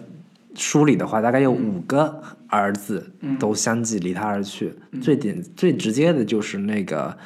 星星那个孩子对的去世溺，水了。对，然后第二个孩子就是他被被海燕给强制流产了的嗯那个孩子，那第三个孩子就是那个茉莉，嗯，后细细地肚子里怀怀的那个孩子，然后还有一个孩子其实是那个呃王源所饰演的那个角色离家出走，义子对，一养子养子，养子的一个离去，哎，还有一个孩子是是他哪个？说留留了两个孩子，嗯，但是我没看出来留出来哪两个， 就是留了一个。对所以这是呃前半截儿，我觉得呃茉莉饰演的这个女女生吧，或者是女人，嗯，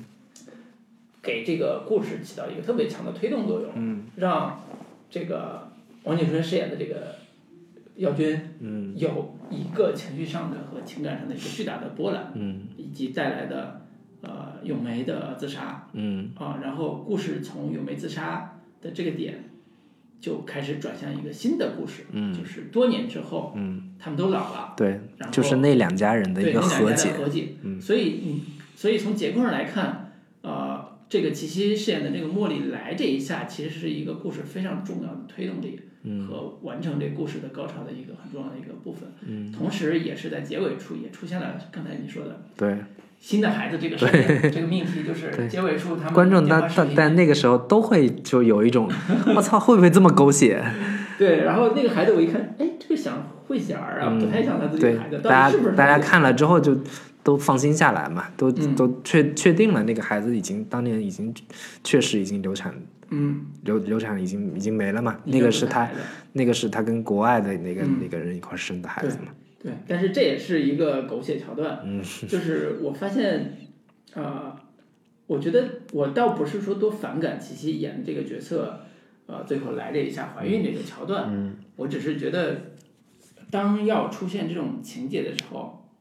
从戏剧功能上是合理的，但是从人物状态是不合理的，嗯是非常不合理的。嗯所以这是我在看到这儿的时候一个特别跳戏的地方，嗯，就是不得不说，王小导演在左右给我带来的特别糟糕的体验，在这部里边依然会有。嗯嗯，我觉得在看到尤其看到结尾的时候，嗯呃，当然大家都吐槽了，说结尾大团圆对，太硬了嗯啊、但是我第一反应是结尾是老天送给了王景春老师这饰演的姚军的一个孩子，嗯结尾说啊，你看你孩子都没了，我送你一个孩子吧，就那种感觉，就是关于这个孩子的主题，啊、应该是这个故事里边特别特别重要的一个一个表达的一个主题，核心主题吧，因为它名字叫《So Long My Son》，嗯，关于孩子的 故事，但是琪琪饰演的这个人物要付出这个孩子的动机，嗯嗯叫要留个留给他留个孩子这个动机和逻辑，嗯呃，实在是太难让人信服了，以嗯至于到了最后那一下都耿耿于怀。嗯，啊、但我看到最后，就是这不得不说要到第二部分的那个、嗯说的缺点了，缺点的部分。对，就对是结尾部 分，结尾部分，对，就是你甚至会有一些更苛刻的，或者说更这个这个自由主义价值观培养下的那那群观众会。另一个角度说，为什么 so long my son？为什么一定是儿子？ 对， 就是为你什么五个都是儿为子什么，然后哪哪怕是那个你领养的一个孩子，你也嗯是个也是个儿子，而不是一个女儿，他会有，但这这东西是很难去拿这种东西去苛责，啊就是那一代人对于儿子的这种执念，其实是嗯是有一个时代时代背景、时代特色的嘛，嗯，就是然后他有一种直男中心的这种对对对错觉，对或者说直男中心的这种理解，嗯就是这里边儿王景春老师，你你换个角度来理解啊，王景春老师为什么能够引起琪琪饰演的茉莉的兴趣，跟他来一炮？嗯你换个角度来理解，他就能说得通，嗯因为这就是直男思维。嗯男人到了这个地方依然有性魅力，嗯依然可以得到这样一个漂亮的，虽然是中年的一个妇女的喜欢，嗯。这就是直男中心的一个思路。我是觉得，就是你找齐溪来演这个角色，会稍微有一点不太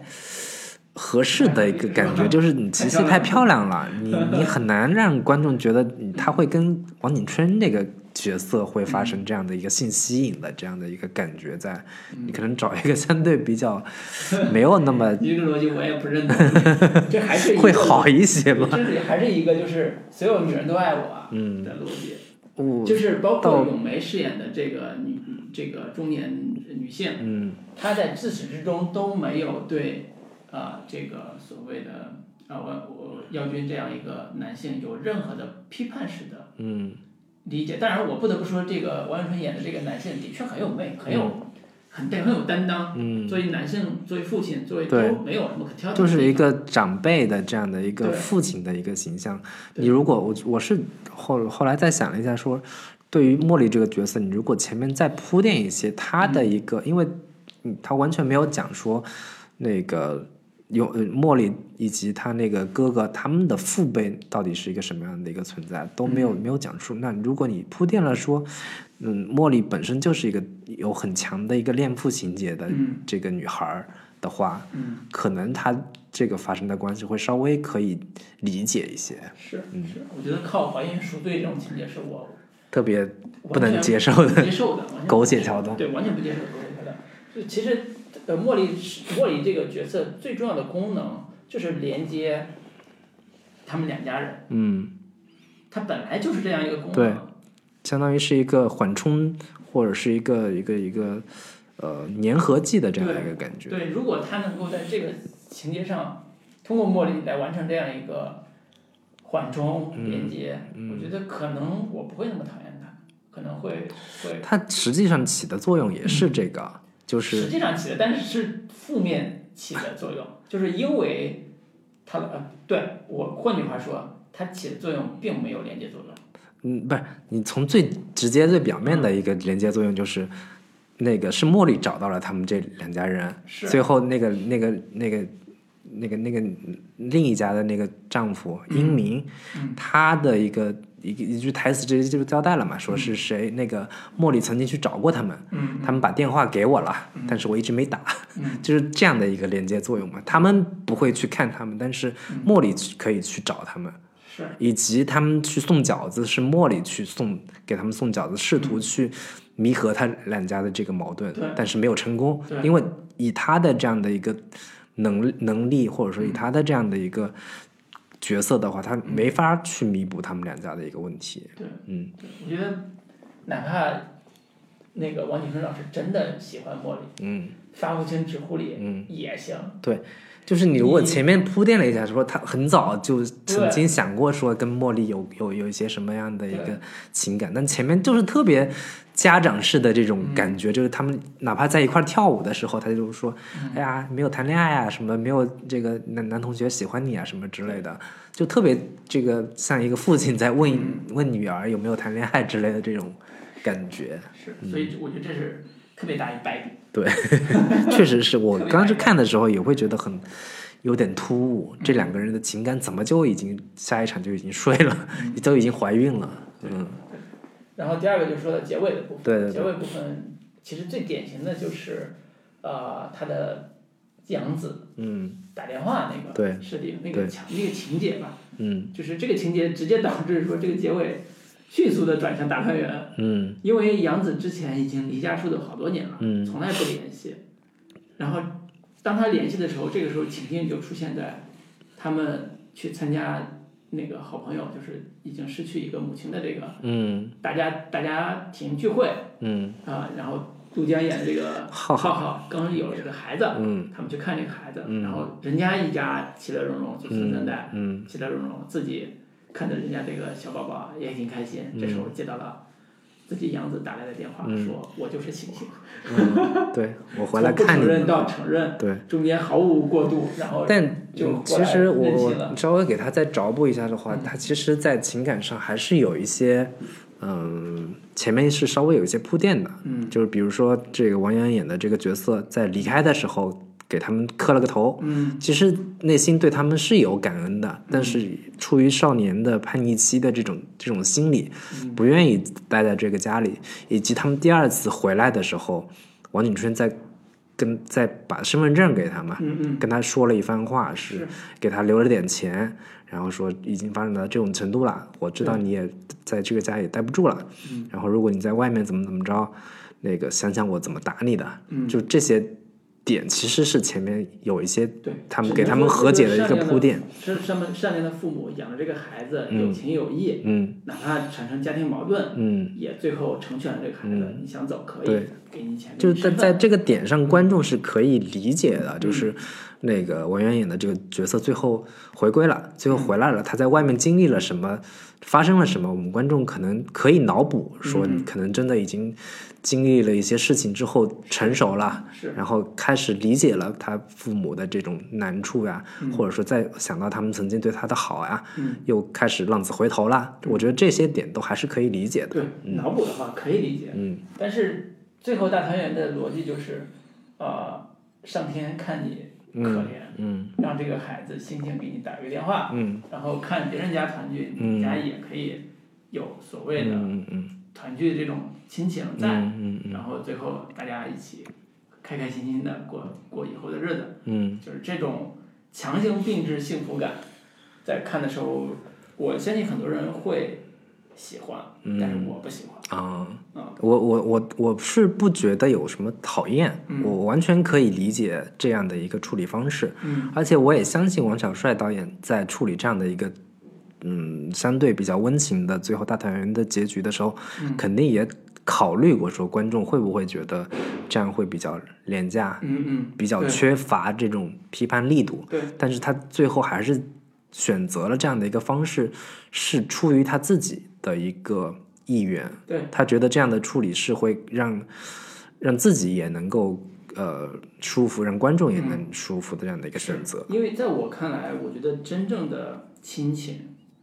啊、所生所养嗯都算，嗯所生算，所养也算，嗯都算亲情的一部分。嗯呃，我希我希我觉得，嗯，王小帅导演想达到的那个，呃，星星打电话这个情节，嗯其实可以完成的更好，嗯就是不要搞得那么的突兀。嗯为什么呢？一，前边儿在前半截儿在写星星跟他们家矛盾的时候，嗯他为什么要离家出走？嗯难道仅仅是因为叛逆吗？嗯不是嗯，他是因为他父母对他不像一个，呃，真正的孩子一样，他像、嗯像一个替代品一样在嗯家里边生存。嗯那这种感觉，其实，在星星内心里边是有感、是有感触的，嗯所以这也是他离家出走一个很重要的原因。嗯这个冲突是要和解的，并不是外边儿时代变了，你嗯你在外边儿闯荡一番你就和解了，甚甚至包括这俩父母这对父母养了这个孩子之后，嗯孩子离家出走了，是很着急找孩子，那多年之后这孩子依然杳无音讯，他们就没有一点儿怀念吗？他们只会在坟头去告慰自己多年前死去的孩子，嗯给他烧个纸。那他现在这个自己养的孩子就没有一点儿怀念吗？我觉但得这就个这个我觉得稍微有一点苛责了，我就是嗯当然会苛责，因为这就是和解的终极意义。我觉得这里边儿他想表达的和解意义，除嗯了最后、呃父母跟两家人之间那种和解之外，嗯其实还想表达的就是跟孩子之间的和解。这是一个非常重要的一个，嗯就是，但是另一个点就是说，他前面没有铺垫说他这个孩子到底是怎么怎么抄，他就不愿意待在这个对，家里。嗯所以这就是这里边儿的问题，就是我觉得我我对这里边儿有一些不满的地方，也是在于呃呃，对于当年溺水的那个孩子的悼念、嗯悼亡，这个片子做的挺好的。嗯，呃，如果你只做这一个一个悼亡主题，嗯，那就别扯。杨子这个事儿，因为杨子这事儿涉及到一个更重要的一个话题，就是眼前人的话题。你你最后要面临的一个就是你的道亡的那个过去的那个人和你的眼前这个孩子，你你左右左右为难的问题，或者说你的情感寄托的问题，非常的难以拿捏这个、这个这个节、这个节奏、或者这这个情感，你如果写的薄了。你就厚此薄彼，你就变成了一个冷漠的，只怀念自己那个当年的孩子那一对儿冷漠的父母。如果写的厚了，又非常不真实，因为你本来养这个孩子就是寄托，对，就是对星星的替代。对，那最后这个星星，也就是这个杨子，最后说我是星星，我是你们的孩子，就电话啪打过来就开始和解了。我觉得这个逻辑太硬了，嗯，这反而丧失了最终这个电影所要表达的所谓和解这个意义。它其实不单是跟两家人的和解，还想表达这个孩子之间的和解。嗯未亡人现在的人都是一种和解。他如果想完成这个这个所谓大团圆这个结 happy ending 的话，嗯，那其实就应该在这个王源演的这个角色上再下点功夫，嗯，把琪琪那条线好好删一删， 把那些节奏的东西好好去一去，嗯，真正把这个找孩子这个事儿当成一个很重要的一个表达空间的部分。是我觉得这样的话，这个故事的 “So Long My Song” 这个主题才更凸显。对，嗯，确实是会会存在这样的一个问题，就是，呃，最后他那个孩子，我们我们现在这个结局的落点是放在所有的安慰，所有的这种观众觉得还比较没有那么难以接受的点。安慰点都是因为王源这个角色最终还是回归家庭了。如果他最终没有回归家庭的话，那两个老人的这种晚景会显得更凄凉一些。但是他又没有也可以变得说更真实。嗯，他他，因为他把别人当成一个替代品，嗯，那别人离开他了，也是一个很正常的一个反应。哪怕最后他们俩在坟前，嗯，最后悼亡他们曾经的孩子对完成了，放在这里，很多网友也说放在这里结束，会比最后你强加这么一个结尾会更有力度一些。但是你能呃明显感觉到，他最后加的这个结尾，就是为了给观众更呃，或者说想象性的一个满足吧。嗯嗯，对，最后施舍性的给你一些是一些一些安慰。对，这所确实以是我觉得存在这一个个问题。电影也是丧失了我要说作为一个作者电影的表达，因为他之前，我觉得他之前是不会这么干的，嗯，他是那种我不会让你的电影院哭的导演，嗯，我也不会让你电影院很开心的导演。他还是所以挺你挺擅长会给到一些让人回味悠长的这种嗯遗憾性的结尾，包括十七岁的单车的那那那那种结尾。嗯但是我更多的可能从一个呃人到中年的嗯导演嗯的角度出发，以他现在这个年纪，可能稍微也也很温和一点。对，更温和了，然后各种的嗯相对生活遭遇也没有那么以前那么的这个早年这种地下独立独立电影导演的这嗯种这种心态，可能到了这这样的一个年纪会更更温和也好，嗯更这个呃内心也会更柔软一些也好，这样的一个角度，我觉得也是可以理解。嗯，好，对，我觉得是缺点部分就聊到这儿吧。对，然后另外稍微说一下，就是我简单说一下这个缺点的嗯部啊 分，就是我觉得有一些人物的台词可能跟、跟这个人物的状态不太合适。嗯比如说这里边他，呃，那个王景春引述了咏梅的一句话说：“到了我我们这个年纪，时间好像对对，时嗯时间就已经停止了，我们接下来就等着慢慢变老。”这样的一个特别文艺的一个话，以及是说后面这个谁杜江在跟跟他们这一对夫妇忏悔的时候说，我感觉我的身体里长了一棵树，从对对对，这这树越越长越大，越长越大，要把我撑破了。就这种话，就典型的是导演掐着人、人物的脖子说出来的一种为了表达主题的那种话。其实跟人物的一个性格、人物的状态都不是特别的搭调，对这是一个可能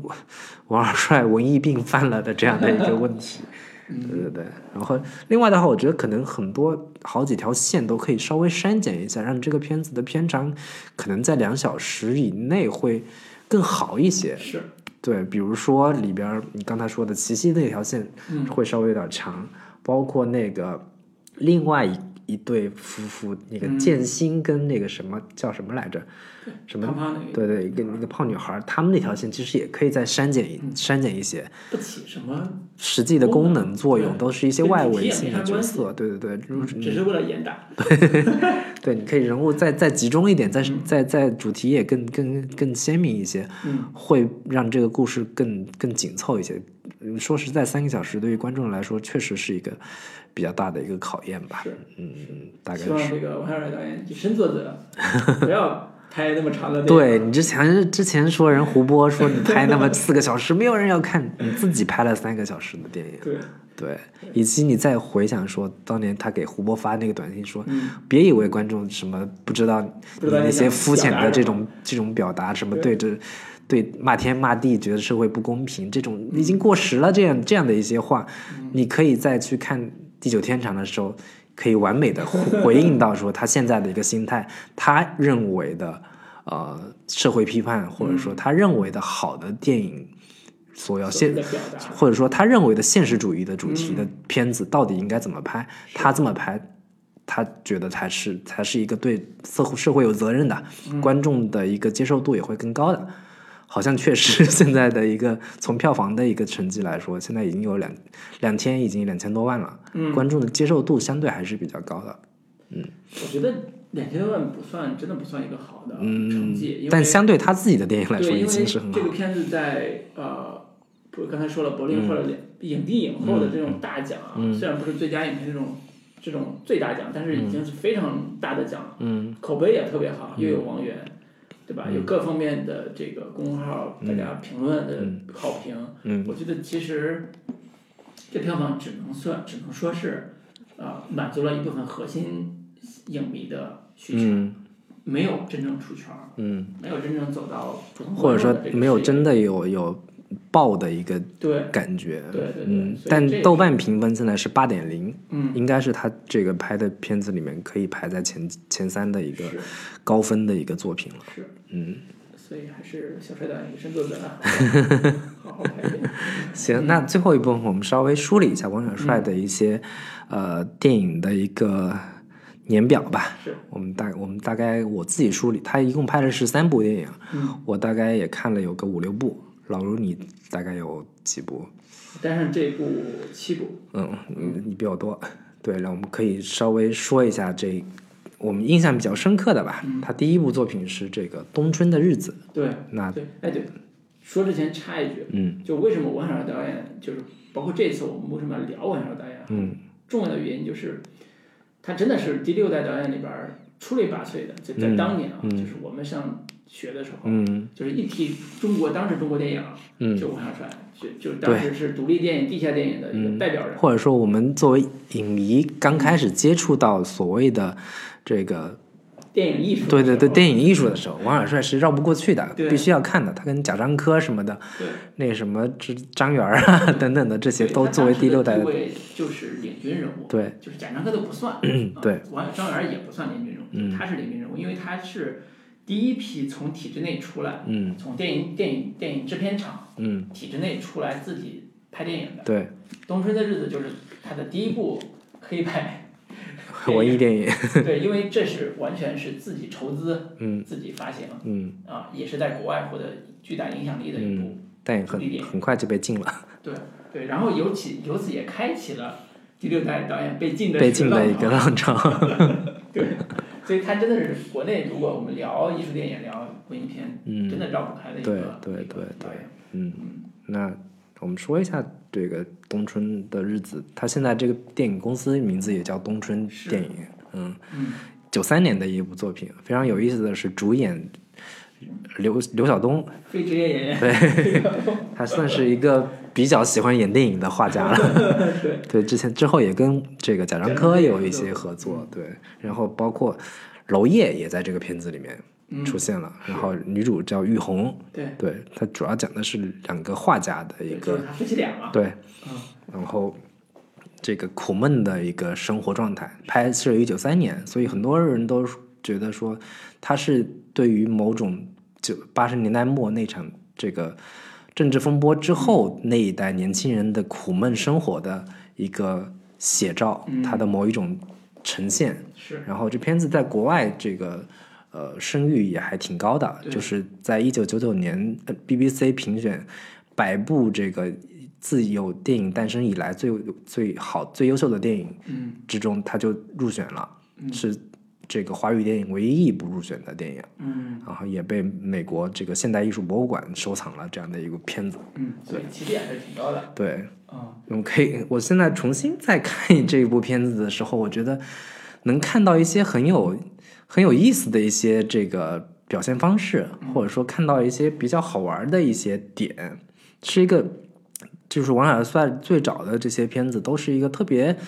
嗯、呃自然主义的、特别写实主义的这种、这种状态，拍就纪是录片儿一样对，故事一开场就在呈现这两个人在一个学校宿舍里面的一个性爱场面。他这个性爱场面拍了好拍拍了好几段，拍了两段这种性爱场面，都特别写实的，上来就是一个舌吻，然后这那个就是那个床戏的这种拍法都显得特别的，就是我看这个片子很很明显的感受到王小帅在这个处女作里面是极力的想要模仿早年的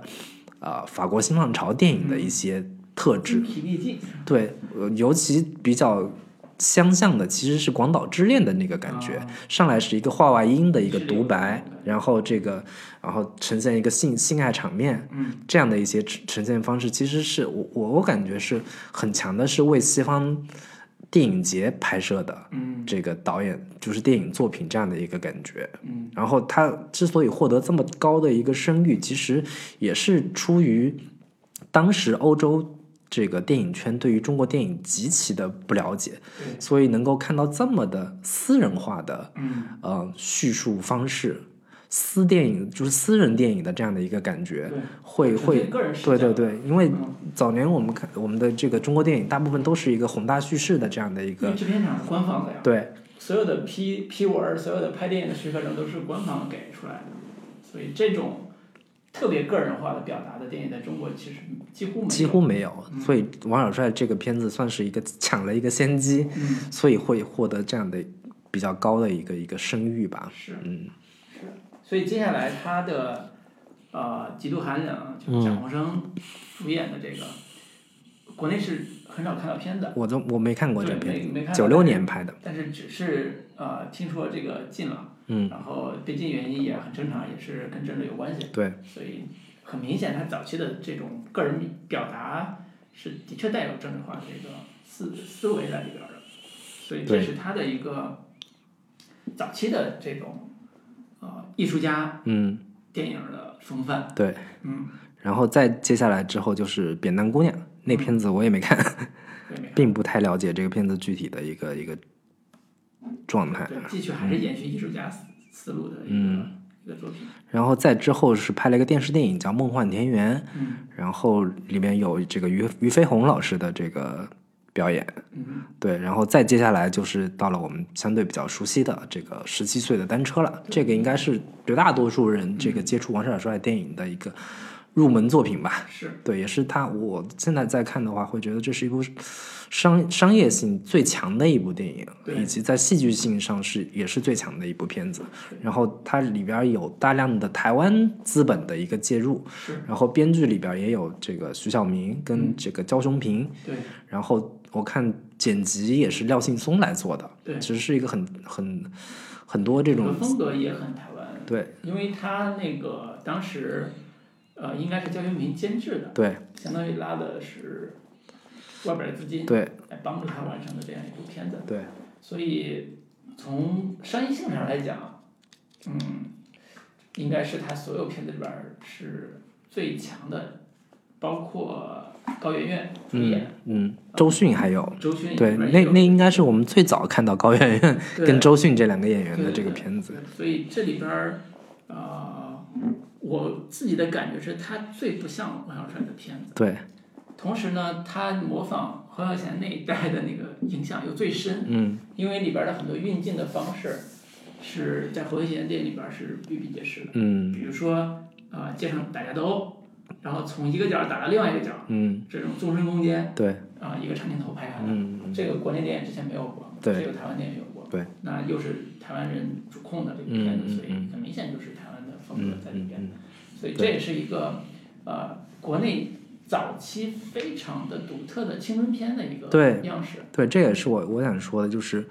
呃，在这个阳光灿烂的日子不嗯算的话，国内的就是展展现现代青春片的这种状态的这个电影，它算是一个比较早的一个对，呃始祖级别的嗯电是影，你不算对的，对你，你不算电视剧那种什么十七岁的花季这种嗯不算的话，从电影的这个维度来说，这十七岁的单车是早年就是我们现在这种青春片的一个滥觞绝之作对。是鼻祖型。对对对啊、又有漂亮的姐姐，对又有打架高的圆年圆轻人，对又有这种呃青年的迷茫对的东西。对，而且它这个青春片比我们现在的这种什么《匆匆那年》这种青春片来说，它有更深层的一个社会维度，嗯，就是讲讲述一个呃外来务工人员是进入到一个大城市里边儿嗯，对大城市里边儿，北京这样的一个环境之下，他的一个不适应，嗯他对于这个大城市的一个逐步的一个嗯窥探，以及在那个年代已经在呈现说所谓的社会阶层的一个分化，是到底是一个什么样的一个状态？有钱人的孩子跟一个送快递的孩子之间，这两者之间会发生什么什么样的一个阶级矛盾的一个问题？嗯嗯嗯对这些其实是会比现在的青春片要更深刻一些吧，至少是对然后所以嗯我看就影片第一个镜头，他当时就拍了一一堆，在他那个快递公司嗯去招工的时候，每个人就说你哪里来的，什么河南，是什么哪哪哪儿，就是然后你说你以前在老家干什么的，说你问问他说你知道快递是快递公司是什么吗？然后基本上大家大家都不知道到底是送快递那个时候还是一个新兴行业嘛，嗯完全不知道到底是该怎么怎么，都是骑着自行车去送快递的这样的一个一个一个一个一个状态。对，我对觉得它里边儿，呃，因为我也是青春期看的是对这部片子嘛，所以印象最深的就是它里边儿对于男孩儿，就是男主人公其实是，呃，主要是以那个嗯，怎么说，就是农村来的这孩子嗯视角为主嘛，嗯但是其实是双男视角，嗯以他为主，我主要是看到的是这样一个农村孩子进到城市里边儿的那种新鲜、嗯，恐慌，对他得到的那辆自行车，他他有多的多么的珍惜。是是，以及最后啊、我觉得中国电影几乎呃为数不多的让我特别喜欢的结尾，嗯就是那个农村孩子扛着被被人踩烂的嗯自行车行走在那个北京城的洪流，就是车流之中，对那个慢镜那个嗯效果，其实是一个特别有。就像意味深长、有对震撼的那对种嗯那种效果的一个画面，反正据说这片子也是模仿的偷自行车的人嘛， 就或者说创意来源。对，对，但是完成度还是特别好的，就是对就是作为一个我还在早期的一个偏商业的文艺片，嗯，啊、非常的耐看，对我觉得这是一个很很有意思的一个现对象。，嗯包括我印象比较深刻的就是开刚开场没多久，然后他那个农村来的那小孩儿，他有个哥哥，嗯，他哥哥那个小卖部后面有一块有一个砖墙，那个砖那个被挖掉了一块儿，他们就从通 过那个那个窗口去看那个周迅周迅演的那个那个女人在那个房间里面，然后俩人在那一边吃饭一边在讨论说，哎呀，城里女人就是这个什么，住了这么大的房子也就一一一天也没个笑脸，然后俩人就在那边吃一边看，有点就是后窗去窥视别人的生活的这种那种状态，然后他。哥还说那个，这个你少看一点，对你的身心不好， 等等的这些还还挺好玩的一些细节点。嗯，对，所以它其实啊、呃应该说《十岁单车》是我特别喜欢的一种叫温情现实主义风格的作品，嗯就是有人物，有冲突，嗯然后又有现实主义对于人的这种生存状态的表、嗯表表达，但是又是温情的嗯啊、所以基本上是我个人特别喜欢的一嗯个作品。以至于我太喜欢这部片子，以至于我对《王小帅》抱有非常高的期 待，导致后面他出片子的时候，我就基本上处于生气或者是处于这种不知道该说啥的那种状态之中。会会原先会期待说他会沿着这样的一条道路，对会偏商业感，会偏对戏剧对，因感为强一些我我的。当时看啊、呃这个《十七岁单车》和看《阳光灿烂日子》其实不差几年，嗯就是在我看来，《阳光灿烂日子》里边儿很多关于青春的部分，在《十七岁单车》里边儿表现的也特别好。嗯就是他俩人，我不能说谁更牛逼，谁更好看，至少是在我心目中都是属于特别好看的电影的这个比例。嗯嗯但是姜文导演就后来就拍出了很多很好看的作品 啊，但是王小帅导演就拍出来的作品就毁誉参半，基本上是有的是我特别讨厌的。嗯就这个还是挺神奇的一个是一个一个东西。嗯嗯嗯。那关于直机单车，我们就先聊到这里，然后下一步是二 D，嗯，然后我也没看。二 D 我是大学的时候看的，嗯那时候也是属于独立电影、艺术电影、对，啊，地下导演、嗯这个标签儿嗯的一个看的一个作品。嗯当然，里边儿对于啊、呃福建沿海的那种偷渡客的生活，我是完全不了不了解的我是完纯内陆的，我上大学也在内陆，嗯对那种生活完全不了解，嗯只是只是觉得呃，王小帅导演在片子里边儿嗯其实对年轻人的迷茫的一种情绪把握的还可以嗯啊，然后中间也有很多很猎奇的情节，就是中间好像有一个跟妻子嗯的姑娘嗯谈恋爱的这种细节，嗯就是基本上印象不是特别深。嗯作为一个呃艺术片来讲，嗯印象也不是特别大。嗯，好像嗯唯一的印象就是他是段奕宏是主演的，对，啊，然后此之外没有特别深的。就是很多人都觉得王小帅这个片子是非常造作的一个电影，然后再加上这个段奕宏本身在很他本身表演就有很强的那种舞台感的这这个痕迹在，所以就是两个造一个造作的导演加上一个造作的演表员，演痕迹然后拍出了一个我觉得是带有那个年代很强的一个呃时代特色，就是他们就是那个那一代第六代导演，就是二 D 这样的片子是非常典型的第六代导演的会拍出来的是作品，是就是会关注一个特别底层的人物。边缘我人嗯嘛，就我觉得他很像，有点感觉像是这个王小帅版的小五的那种感觉嗯在，就是他想要呈现这种呃。这个底层青年他们的精神状态到底是什么样子的？是然后想要捕捉更底层青年们他们的一个生活状态，嗯，所以拍了这样的一个片子。对对。其实我这个时候就有一点感受是，他就是冲着得奖去的，对，他就是为了得奖拍的，嗯所以没得着，挺好。嗯 然后下一步就得着了，对，下一步就是这个惊鸿，青红，嗯，对，然后应该是两千零五年的作品。然后青红的话，算是他对于三线问题的这个探讨的第一次开始。对，对，也是真正意义上，嗯，这个高圆圆的一个主演嗯，的一个电影。是，对，反正我是挺早，我我也是刚上大学那那嗯那那几年看的，然后现在我基本上没有什么太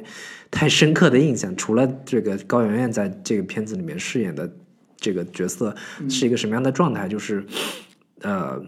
刚父母他们在三线这个生活，然后嗯特别不希望女儿在当地。这个所谓的落地生根吧对，就真正的跟当地的青年谈恋爱，嗯这个是绝对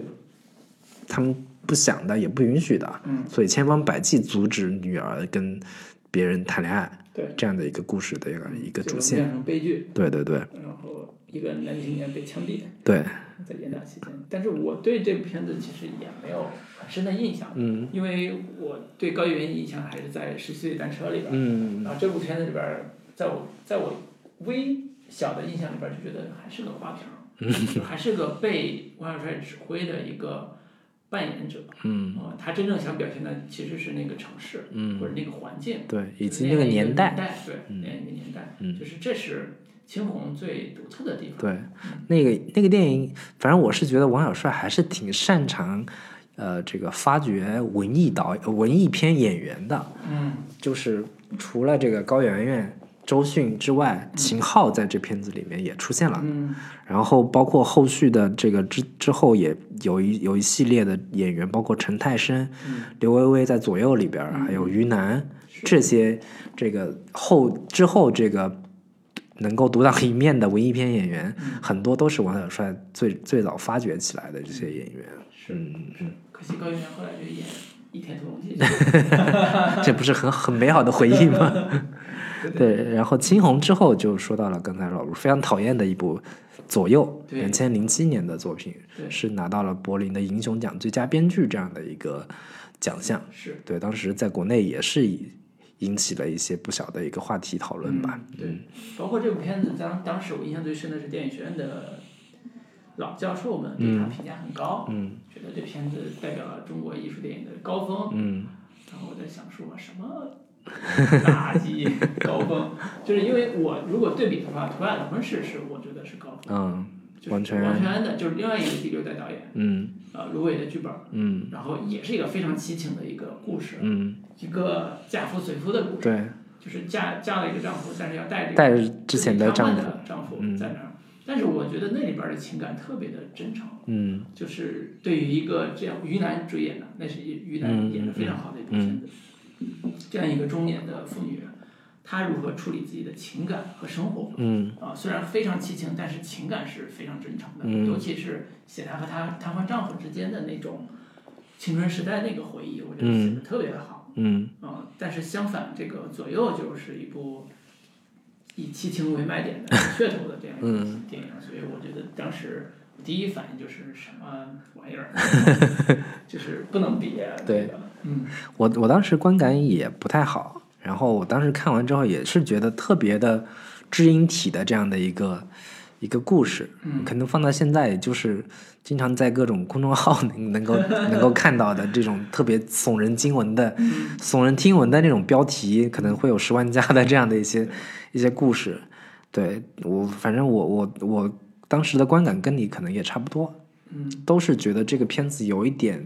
嗯、猎奇感过强，对，然后呢，但是又导演又特别不愿意把这种猎奇感做戏剧化的处理，嗯然后用特别克制、冷静的这样的一个方式，嗯把一个原本可能会拍的挺狗血的故事，嗯就是说白了就是狗血的外衣，但是用特别文艺的一个对对一个一个内核去包装它，嗯结果弄出来一个特别拧巴的一个故事，嗯这是最大的一个一个观感吧。嗯，所以对他得奖这事儿也毫无对，和我那个欣喜。嗯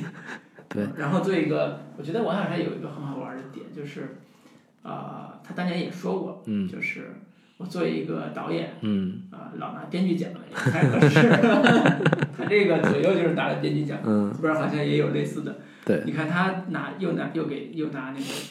那个叫什么演员奖，嗯，刚才说这个嗯急救篇章，嗯，又拿编剧奖，就是好像没怎么没有拿过导演导演奖。奖，充分证明了这个导演实力还是对对对对有欠缺。对，很多人都说王小帅可能在视听语言上，在电影感上这个层面上，确实就是没有那么强的一个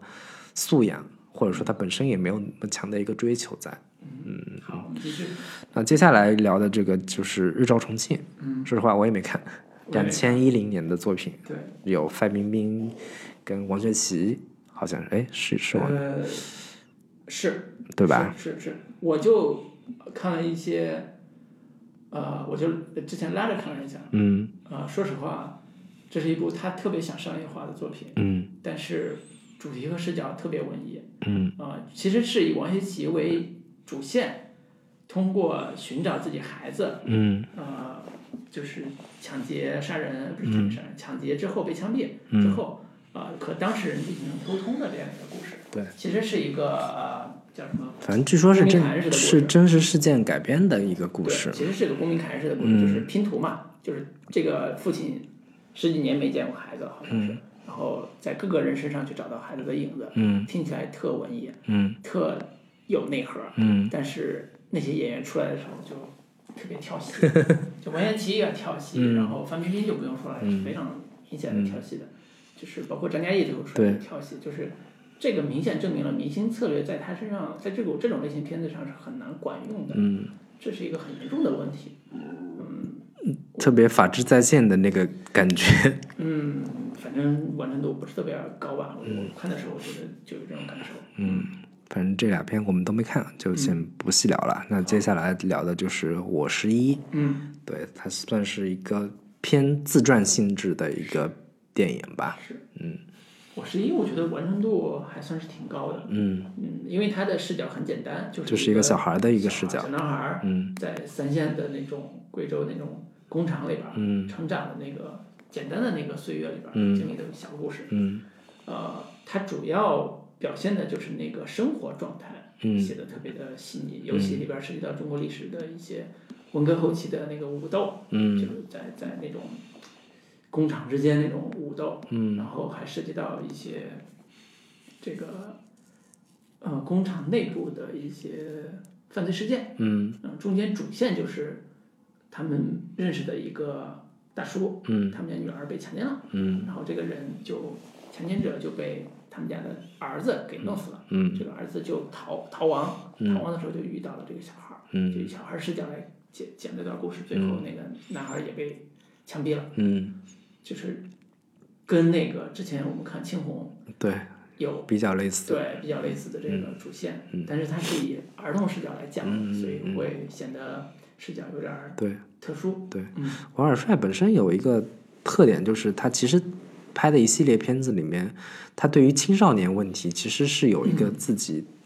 独特的偏好的，是，包括这个《十七岁的单车》嗯，青红》也是，他那个这三部新主题，嗯对，他那三部片子都是不同年龄段的，对我十一，然后《十七岁的单车》是十七，对嗯然后《青红》是讲十九岁的，这三个片子都是讲青少年三个不同阶段的一个呃心理状态也好，三个嗯阶段的不同的一个情感状态也好。其实他对于这种这个青春时代或者说那个年代的这个成长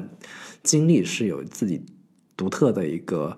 呃关照的。对，所以他他写了，其实我十一里边儿写了很多男孩儿嗯，性心理的，对，对就包括他们在铁杆子上蹭的那个，对对对对对，我就 啊，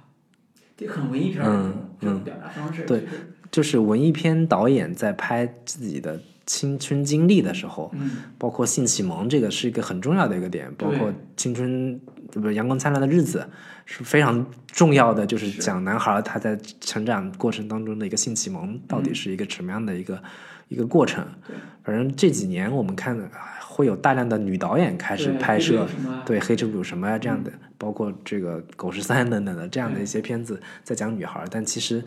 嗯男性导演在拍包括这哦我种们刚刚聊完的那个哦啊过新过春程中，对啊吧？过春天过程中也对，都是这样的一些一一个一个一个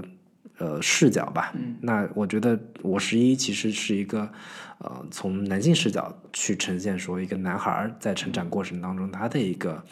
所谓的震惊性体验对都是怎么发生的，以及性启蒙的这些过程到底是是怎么样的一个过程。嗯，其实是一个，反正在我看来，这是王小帅最为私人的一部片子了吧？我十一做。的电影，对对对，特别作 者，对票房成绩也比较糟糕。对对，特别做的一部片。嗯但是我在这部片子里边儿，其实看到了王小帅啊、试图还原时代风貌的那种努力嗯啊、细节做的极其的逼真，嗯然后情那个里边儿的很多场景还原度也非常高，嗯呃，嗯，应该说是一个对他自己来讲是一个独特的回忆，也在电影上也是一个独特的嗯是，嗯记忆，是一个很特殊的一个作品。嗯，那最后聊的就是他的最新的一部电影了，呃不是在在第九天长之前最新的一部电影就是《闯入者是》，嗯二零一四年。这片子是我对于王小帅又重新有所期待的一个片子的一个开始。嗯，对，然后当时那个片子上映的时候，票房非常的糟糕，嗯，然后好像也就一千万出头这样的一个成绩。他前几年最大的特征就是作为文艺片导演抨击对对对，商业电影票房嗯，的一个一个一对，个姿态啊感觉像是一个这个斗士，是一个这个受害者这样的一个对形象。然后整个电影市场，中国电影市场多么的不健康，对，然后他们这样为的什么我们对好好拍电影人对竟然没有一席之地？嗯对那些什么烂片怎么着，就就就票房很好，对对，有点像后来冯小刚说“垃圾观众”这 样的这样的一个一个感觉吧。嗯，对。然后我我个人对于《闯入者》的观感是非常好的，就是嗯 我是觉得那个这个片子让我能够感受到说，王尔帅原来是一个，其实他要拍商业片，他要拍类型片是完全可行的，嗯完全可以做到的。那他之前拍《十七岁的单车》的时候，这套已经是那个关于青春片这种拍摄，它其实是有自己的一套呃这个商业的拍摄方式的。嗯，那这个《闯入者》其实是用了一个非常强的悬疑片的一个拍摄手法，嗯，就其里面有大量的这种嗯、呃关于入室怎么样去制造悬疑感，嗯制造惊悚感，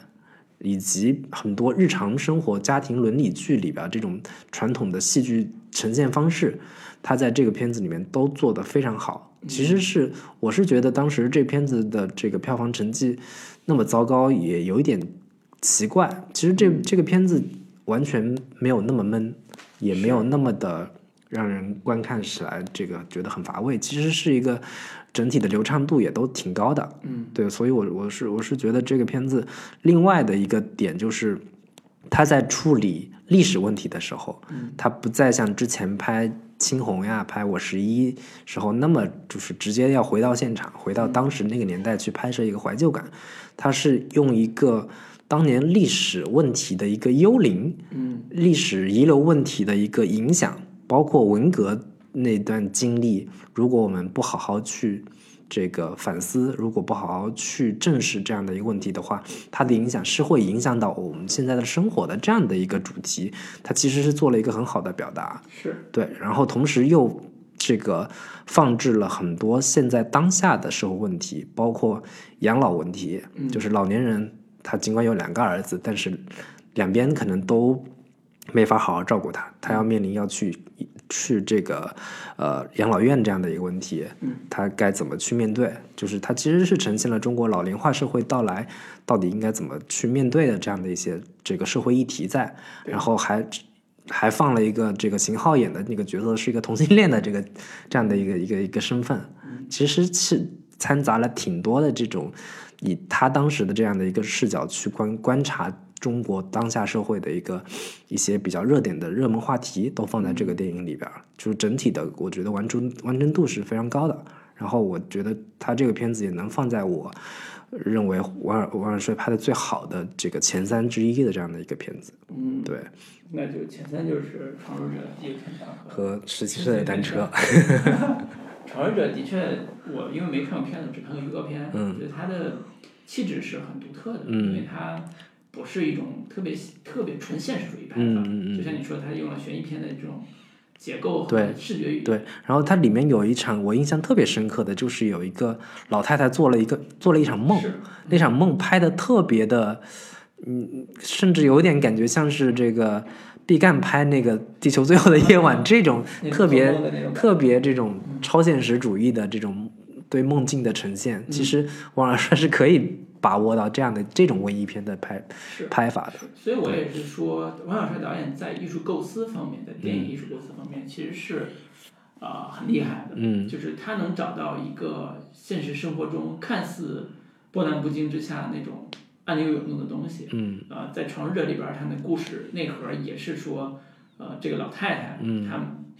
被惊醒也好，或者是被家里边儿奇奇怪怪的事儿所嗯干扰的那个原因也好，嗯、都来自于她过去对曾经犯过的那对些罪。对，然后这个罪跟他跟那个时代又有紧密的对关系，然后以过去和现在这种交交锋的这种状态出现在这个老人的生活里边儿，嗯啊，包括还有一个孩子，就是也是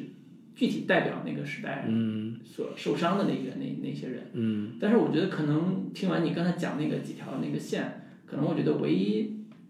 它的呃叫话题点不够强的部分，嗯也是在于呃它是不是真的在这个和呃不管是和解或者是不和解的，跟时代、跟过去、跟犯罪这样一个主题上有。有所态有态度有表达，这个可能是个问题啊，因为从《地久天长》里边我就能感受出来，其实《地久天长》那个呃的那些表达的空间跟刚才讲的《闯入者》很像，嗯它都是里边有一个所谓的犯过错的人，嗯一个普通人还是犯过错了，嗯这个错有时代的，是有时代者恶，也有个人、嗯个人者恶。嗯那到了现在，你如何面对过去？嗯如何对于过去呃伤害过的人，嗯啊、有一个表达，嗯不管是被动的还是主动的，嗯那我觉得这就是一个呃如何面对过去的一个对现实的问题。对我觉得这个我还在我没看《常入长》，我觉得在《地久天长》里边处理的其实并不好，嗯。这个也是我对他有颇有微词的。就是这个这个东西吧，其实就是所谓的历史问题，它最后还是会归根结底到一个人的人本身的一个是呃，就是个人在那个历，就是本身可能会限于审查的问题，他没法对于真的历史事件或者说这个政治事件有什么自己明明确的一个表态，嗯嗯他只能把这个这些问题会集中到，嗯呃，你这个人本身的一个，你当年的恶会回来。再施加到你身上，嗯会给你影响到你现在的生活的，或者说嗯也会你导致你你一辈子都没有办法摆脱这样的一个梦魇，这样的一些主题上来。嗯，然后你所以对，这也是呃，但这是另外一个维度了，就是嗯王小帅导演作为你早年的独立电影导演，嗯百乐空间》其实被阉割之后，嗯呃，这么多年其实一直都处于这种佛系状态，就也不 应对，就是该偷鸡摸狗捞一把，嗯历史的痕迹就捞一把，嗯然后人物呢也就平平淡淡的把这个主题表达表达完整就行了，嗯也不会在这种所谓历史观这个层面上，或者是对过去反思这个角度嗯上有更多的涉猎。但我我个人是觉得，嗯，现在能有几个导演还在关注到这样的一些话题？嗯你看之前那个张艺谋拍《归来》，嗯嗯他是怎么呈现温格的？嗯就是现在已经很少会有导演，就是整个中国电影市场那么商业化的一个一个语境之下，嗯没有人会去真的关心或者感兴趣这样的一些话题了。对他还能知就是孜孜以求的还在拍，或者说还在关注这样的一些话题，其实本身也还是值得鼓励的。对，嗯想起来张艺谋导演的《一秒钟》。嗯 在应该是柏林吧，嗯推片儿那个是吧嗯也挺遗憾 的，就就因为这个片子据说也是在文革期间发生的故事，嗯但是跟文革应该没有特别深的，嗯，就我一我一对张导的了解，他也不会说对硬怼，对，他也是哎那种偷一把就行了，就那种导演，但是也被推片儿了，嗯，所以就是我们还是做温情现实主义是是是是，权利的东西。莫谈国事啊。对，所以也是呃盘点一下那个王小帅导演的一个作品演嗯，表，对，嗯，其实也是能明显看出来他的表达在呃青红之前和青红之后有特别大的变化。嗯青红之前是呃艺术电影或者叫偏商业性，就试探性的多对多一些。青红之后就找到了他的一个创作母题，嗯重复自 己，就是我是三线工厂来的子弟，我的人生跟那有不可分割的嗯是部分，然对后我不停的挖掘啊、呃那些回忆，嗯我觉得这是对的，对我觉得这是对啊的，我觉得这是一个呃文艺文艺片导演或者艺术片导演该做的事情，对不断的挖掘个人经验，是然后从各种不同的维度去这个还原或者呈现个自己的个体经验，嗯，如何结合历史经验去去进行表达，这是一个艺术片导演该做的事情对，也是他自己个人特色形成的一个重要的一个组成部分是。是是，包括那个为什么说是对的，可以参照一个例子就是杜丽斯莱辛啊，写什么《金色池塘》那对个对对女作家，一辈子就写一类一类东西，对得了诺贝尔文学奖。对，很多导演都是这样的一嗯个，就是尤其是当年这个欧洲文艺片特别兴盛的那些大 师，侯麦啊、安东尼奥尼啊，哪怕伯格曼都不断不断的在讲。就是上帝嗯跟宗教这样的一些话题，是然后包括这个之后还有杰斯洛夫斯基嗯等等，都是在讲个人命运在整个历史这个背景之下是的一个遭遇。是，对所以还是期待王海牌导演在之后，呃，把这个主题能够给孩子再多一点，或者空间再大一点，在嗯反正我有限觉的得创作空间 就是下不宜对他有过高的期待，但是嗯我看完这个《地久天长》之后，对他未来的片子还是觉得，如果再拍出来还是可以看的，嗯，就是这样的一个观感吧。我嗯我也不会说就多把它期待上一嗯升到说，哎呀，这个以后未来的一个大师就如何如何了，我觉得点不至于应该。也不会，嗯。那我们可能最近还会有第六代的新的呃对聊聊，包括娄烨的嗯新对片，这个《风雨云》，心中有的一个人，对 应该也是一部对很奇特的对片，儿我。们也会把他的一些片子之前的也会做一个梳理嘛。是是，嗯，行，那今天就跟大家聊到这里，好，嗯，下次见，拜拜。拜拜。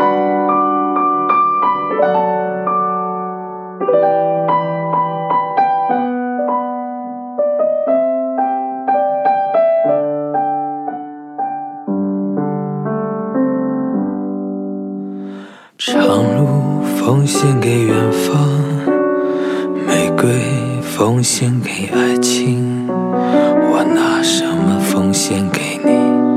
我的爱人？白云奉献给草场，江河奉献给海洋。我拿什么奉献给你，我的朋友？我拿什么奉献给你？我不停的问，我不停的找，不停的想。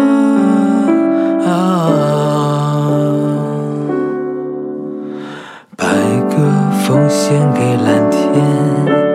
星光奉献给长夜。我拿什么奉献给你，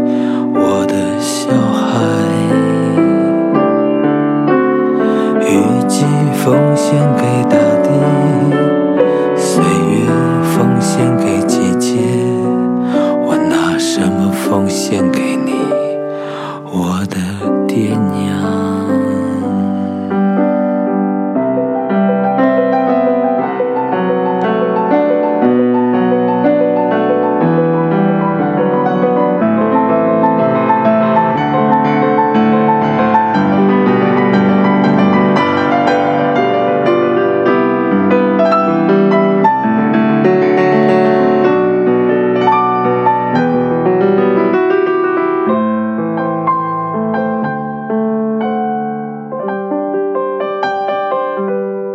我拿什么奉献给你？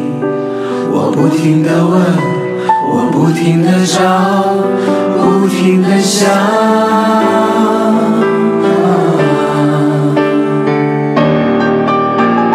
白鸽奉献给蓝天，星光奉献给长夜。我拿什么奉献给你，我的小孩？雨季奉献给大地，岁月奉献给季节。我拿什么奉献给你，我的